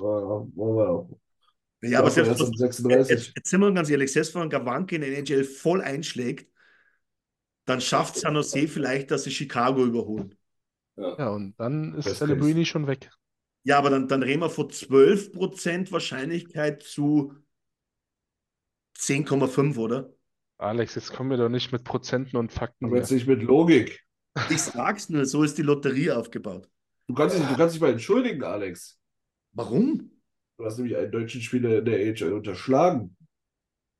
Naja, wir haben Gawanke dazugenommen, weil wir eigentlich Ja. davon ausgegangen sind, dass er in der NHL spielt. Aber ja, es gibt, es gibt noch andere, einen anderen. Es gibt nicht bloß noch einen Deutschen NHL, es gibt sogar noch zwei, glaube ich, oder? Also, ich, kann- ich habe jetzt nur Schuber auf dem Schirm gehabt in äh, Paxen. Maximilian Schuber. Mit dem will ich jetzt eine, eine Analyse haben jetzt. Nur den hier schon Naja, ich sag mal, Er hat 14 eh- Punkte, er hat eh die 32 Zahlen Spielen kannst du, denke ich, mal lassen. Ähm, hat letztes Jahr noch in München gespielt, wurde gedraftet in der sechsten Runde, 2021, glaube ich, ist, äh, inzwischen 21 Jahre alt. Spielt eine sehr solide, sehr solide Saison da drüben tatsächlich. Ähm, plus 14, äh, nee, 14 Punkte, aber auch er hat irgendwie plus 11 oder so, ich habe mir das vorhin angeguckt. Ist, Ähm, ist Schuber also auch der einzige, ist Schuber auch der einzige, der schon wirklich den Entry-Level-Contract unterschrieben hat, oder?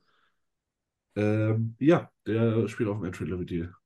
Meines Wissens nach. Ja, weil er, weil zum Beispiel jetzt aus der letzten Saison, ich glaube eben Bittner, oder? Und wie sie alle heißen und Lutz, Julian Lutz und so, die haben wir alle, die sind ja alle noch unsigned.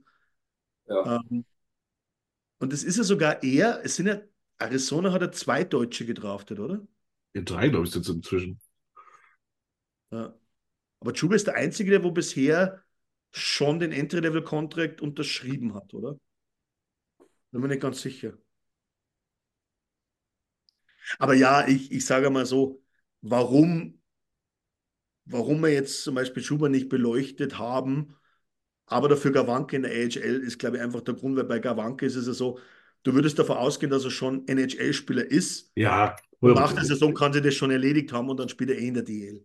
Ja. Bei Schuber sieht, glaube ich, die Situation in, in zwei Jahren anders aus. Oder in drei. Ja, also wenn er, den- wenn er den Weg so weitergeht, weil er ist auch gar nicht so für, also in der DL war er nie für seine Offensivskills bekannt. Die Punktzahl überraschte einige. Sehr sizey, Hm. sehr guter Defenseman. Also ich habe vorhin irgendwie so einen Artikel zu ihm gelesen.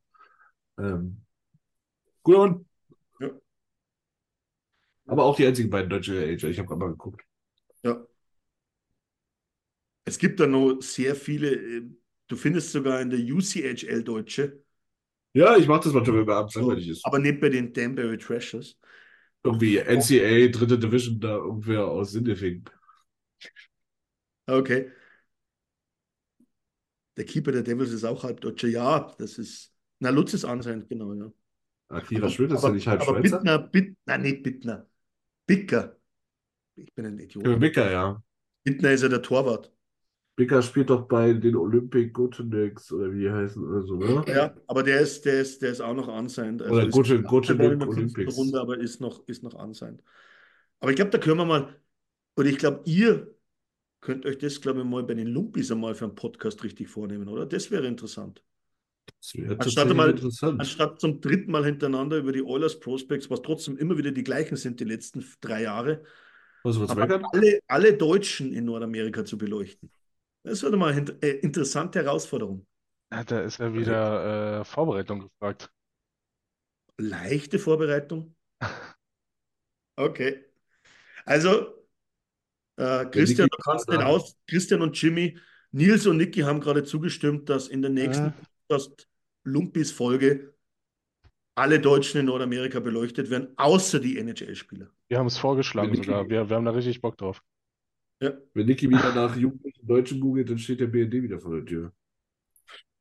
Okay. Oh Mann, lass uns den Ausflug Oh, machen. Ja, jetzt, jetzt, jetzt.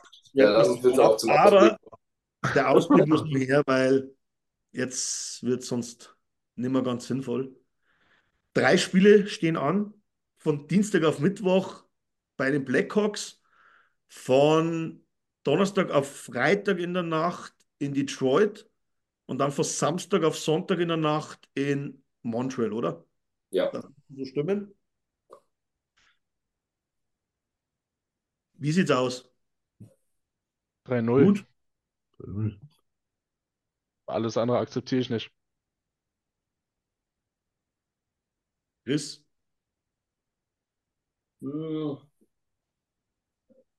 Ich würde sagen, Nee. eins verlieren wir.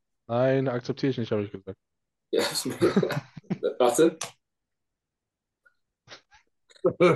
Passt dran, Niki. Komm gleich vorbei. Ähm, Das ist ja, das die erinnert mich Frage ist jetzt welches, an, ne? Ähm, Montreal, das letzte verlieren. Das erinnert mich so ein bisschen an Tobi, Tobias Seeg vorhin im Chat, der meinte, wir müssen Campbell unbedingt auf LTIA kriegen. Also wenn der Mann mit einem mit einem Golfschläger dem nächsten Flugticket nach Kalifornien bucht, bucht dann wollen wir auch über einen Also, Nils, du sagst da 3-0, oder? Weil, In der Gruppe sagt Robert drei Siege, Christian drei Siege, Andi drei Siege. Gut, bei Andi war es klar. Eigentlich wird es wieder sagt Zeit für mir einen laut- Hot Take, oder? Ich, ich glaube, Andi ist sogar der, wo sagt, von den letzten 40 Spiele gewinnen wir 30, aber wir kommen nur auf den Wildcard-Platz. Eigentlich wird es Oh. mal wieder Zeit für, für einen Hot Take. Eigentlich könnte man sagen, wir verlieren erst wieder im Februar. Das ist ein Hot Take. Das ist richtig. Also, das ist nur interessant, weil da sind schon ein paar Spiele dabei im Januar. Mit Toronto. Da wird es eng. Toronto. Toronto. Also, eins will ich jetzt mal gleich vorwegnehmen. Ich sage, wir gewinnen zwei Spiele und verlieren eins, weil wir verlieren in Detroit, weil Detroit ist zu Hause, ist wirklich gut zu Hause. Doltons hat jetzt noch geschrieben 3-1. Tobi hat davon, als er sich abgemeldet hat, 2-1-0 gesagt. Also, Na, habe Dortmund hat 3-0, nicht 3-1. Meine vier Ja. Spiele. ich 3-1 gesagt? Sorry. Ja. Äh, 3-0. Also, ich glaube, großteils, bis auf Chris und mich, sind alle auf drei Siege eingestellt. Also ich habe hier nur vor Toronto Angst. Im, äh, du redest schon vom ganzen Januar. Das sind aber noch, wie viele Spiele haben wir noch im gesamten Januar? Im gesamten So, Jänner. vier, sechs, acht, neun. Jo, niemals gewinnen wir die alle. Es ist wirklich ein Hot Take, weil das wäre dann, Aber, also wie gesagt, 16 Spiele, oder? das Chicago, wären dann, das wären dann 16 Siege in Folge. Ja. Wann du recht. Chicago, Detroit, Montreal, Toronto, okay, Seattle, Calgary, Columbus, Chicago, Nashville. Aber wenn jetzt Ich bin bei, wandern, ich bin bei dir, Boah. aber trotzdem. Seattle, Welches Calgary, Team Columbus, hat würde ich zuletzt- mal wundern, Welches Team hat zuletzt 17 Siege in ja, wahrscheinlich Boston. Wir, wir, wir machen einfach. Ich glaube, nicht mal gewinnen. Boston, ich glaube, nicht mal Boston hat letzte Saison 17 Spiele am Stück zusammengebracht. Haben die mit 16. 17 angefangen oder so? 16? Wir haben, dann. jetzt sieben, wir haben jetzt sieben Siege. Wann die nächsten, neun, die nächsten neun Spiele, hast du gesagt, das wären dann 16 Siege in Folge. Das hat nicht mal Boston letzte Saison Wir geschafft. gewinnen den ganzen Jänner mit einer 9-Game-Point-Streak. Connor Brown. Was denn? Gut, du kannst nicht auf dem Hot Tag nur einen Hot Tag draufsetzen. Nicht Äh, was ist in Berlin im Wasser, ey? Das ist, das Ja, wir, wir, wir sind wieder soweit. Restalkohol. das waren die Landwirte, die die Öle überall hinkippen. Das Interessante ist, wir sind bei über, über zwei Stunden, deswegen müssen wir jetzt wirklich mal Ähm, abbrechen. Bei einem 2-0 in der letzten Woche über zwei Stunden. Das muss er auch erstmal Ja. vollbringen. Das musst du mal schaffen. Und es sind aber immer noch zwölf live dabei. Ist auch alles Ja, Ehren- Ehrenmänner. Ehren- Ehrenmänner und Ehrenfrauen. Respekt. Wirkliche Ehrenmänner und Ehrenfrauen. Und Christian, nein. Ich wünsche mir Sektquartier hier. Und da. Mann, Mann, Mann. Grüße. Ja. Und den, den sehe ich am Sonntag, Christian. Ich, äh, Ah. ich und Niki, wir machen uns am Sonntag auf nach, nach Weißwasser zum, zum Derby della Saxony. Niki und Zum ich. Krimi- Krimitschau gegen äh, Weißwasser. Geil. Uh, Das ist geil. Bisschen Aha. pöbeln. Kleingeld schmeißen. Pöbel. Mal ein paar Krimitschauer verhauen. aber ihr werdet, das Problem ist, dass dann Christian steht in der, in der Weißwasserkurve und ihr stellt sich dann in die Grimmitschau Kurve, oder was? Natürlich. So, Ah, äh, ist, also, ist eigentlich so geplant. Wollen wir die Blöde kommen, du? Aber äh, sagen wir uns ganz ehrlich, ihr, ihr seid beide aus der, aus der Preußen-Berlin-Jugend, Nachwuchs.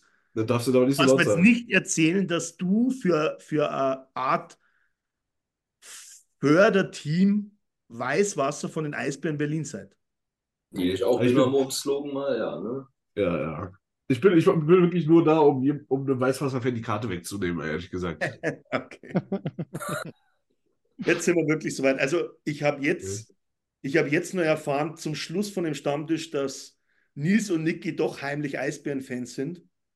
Das Ja. Seit, der weiß, seit, was Tag, die- seit Tag 1. Aber ist okay. hast du uns ist erwischt. okay. Hast du uns erwischt. War ein. Inside-Job bei Preußen. Ich würde ja auch nach Rosenheim kommen, ich voll gutes Eishockey gesehen. Das musst du aber alles. Hast aber, hast aber nicht mehr so Unrecht, ja. Aber es ist, ist, ist nun mal so. Alles klar, ich bedanke mich bei der Runde. Jetzt, jetzt wird es wirklich sonst jetzt. Jetzt reicht's. Jetzt reicht's. Senke, wir sehen uns. Ciao. Tschüssi. Ciao an alle draußen. Wir müssen abrappen. Es hilft nichts. Wir Ciao, müssen ciao. absolut- Vielen Dank fürs Zuhören. Besucht uns auf oilersnation.de. Außerdem findet ihr uns auf Instagram, Twitter, Facebook sowie auf YouTube. Auf Wiedersehen.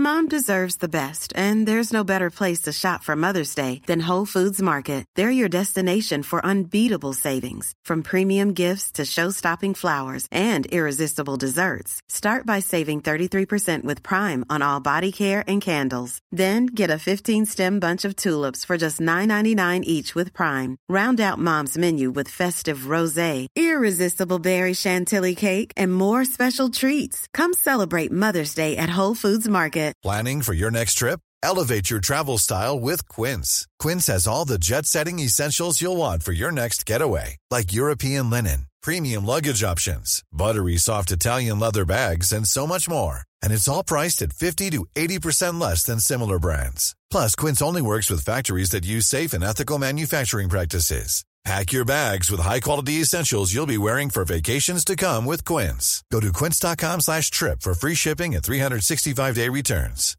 Mom deserves the best, and there's no better place to shop for Mother's Day than Whole Foods Market. They're your destination for unbeatable savings, from premium gifts to show-stopping flowers and irresistible desserts. Start by saving 33% with Prime on all body care and candles. Then get a 15-stem bunch of tulips for just $9.99 each with Prime. Round out Mom's menu with festive rosé, irresistible berry chantilly cake, and more special treats. Come celebrate Mother's Day at Whole Foods Market.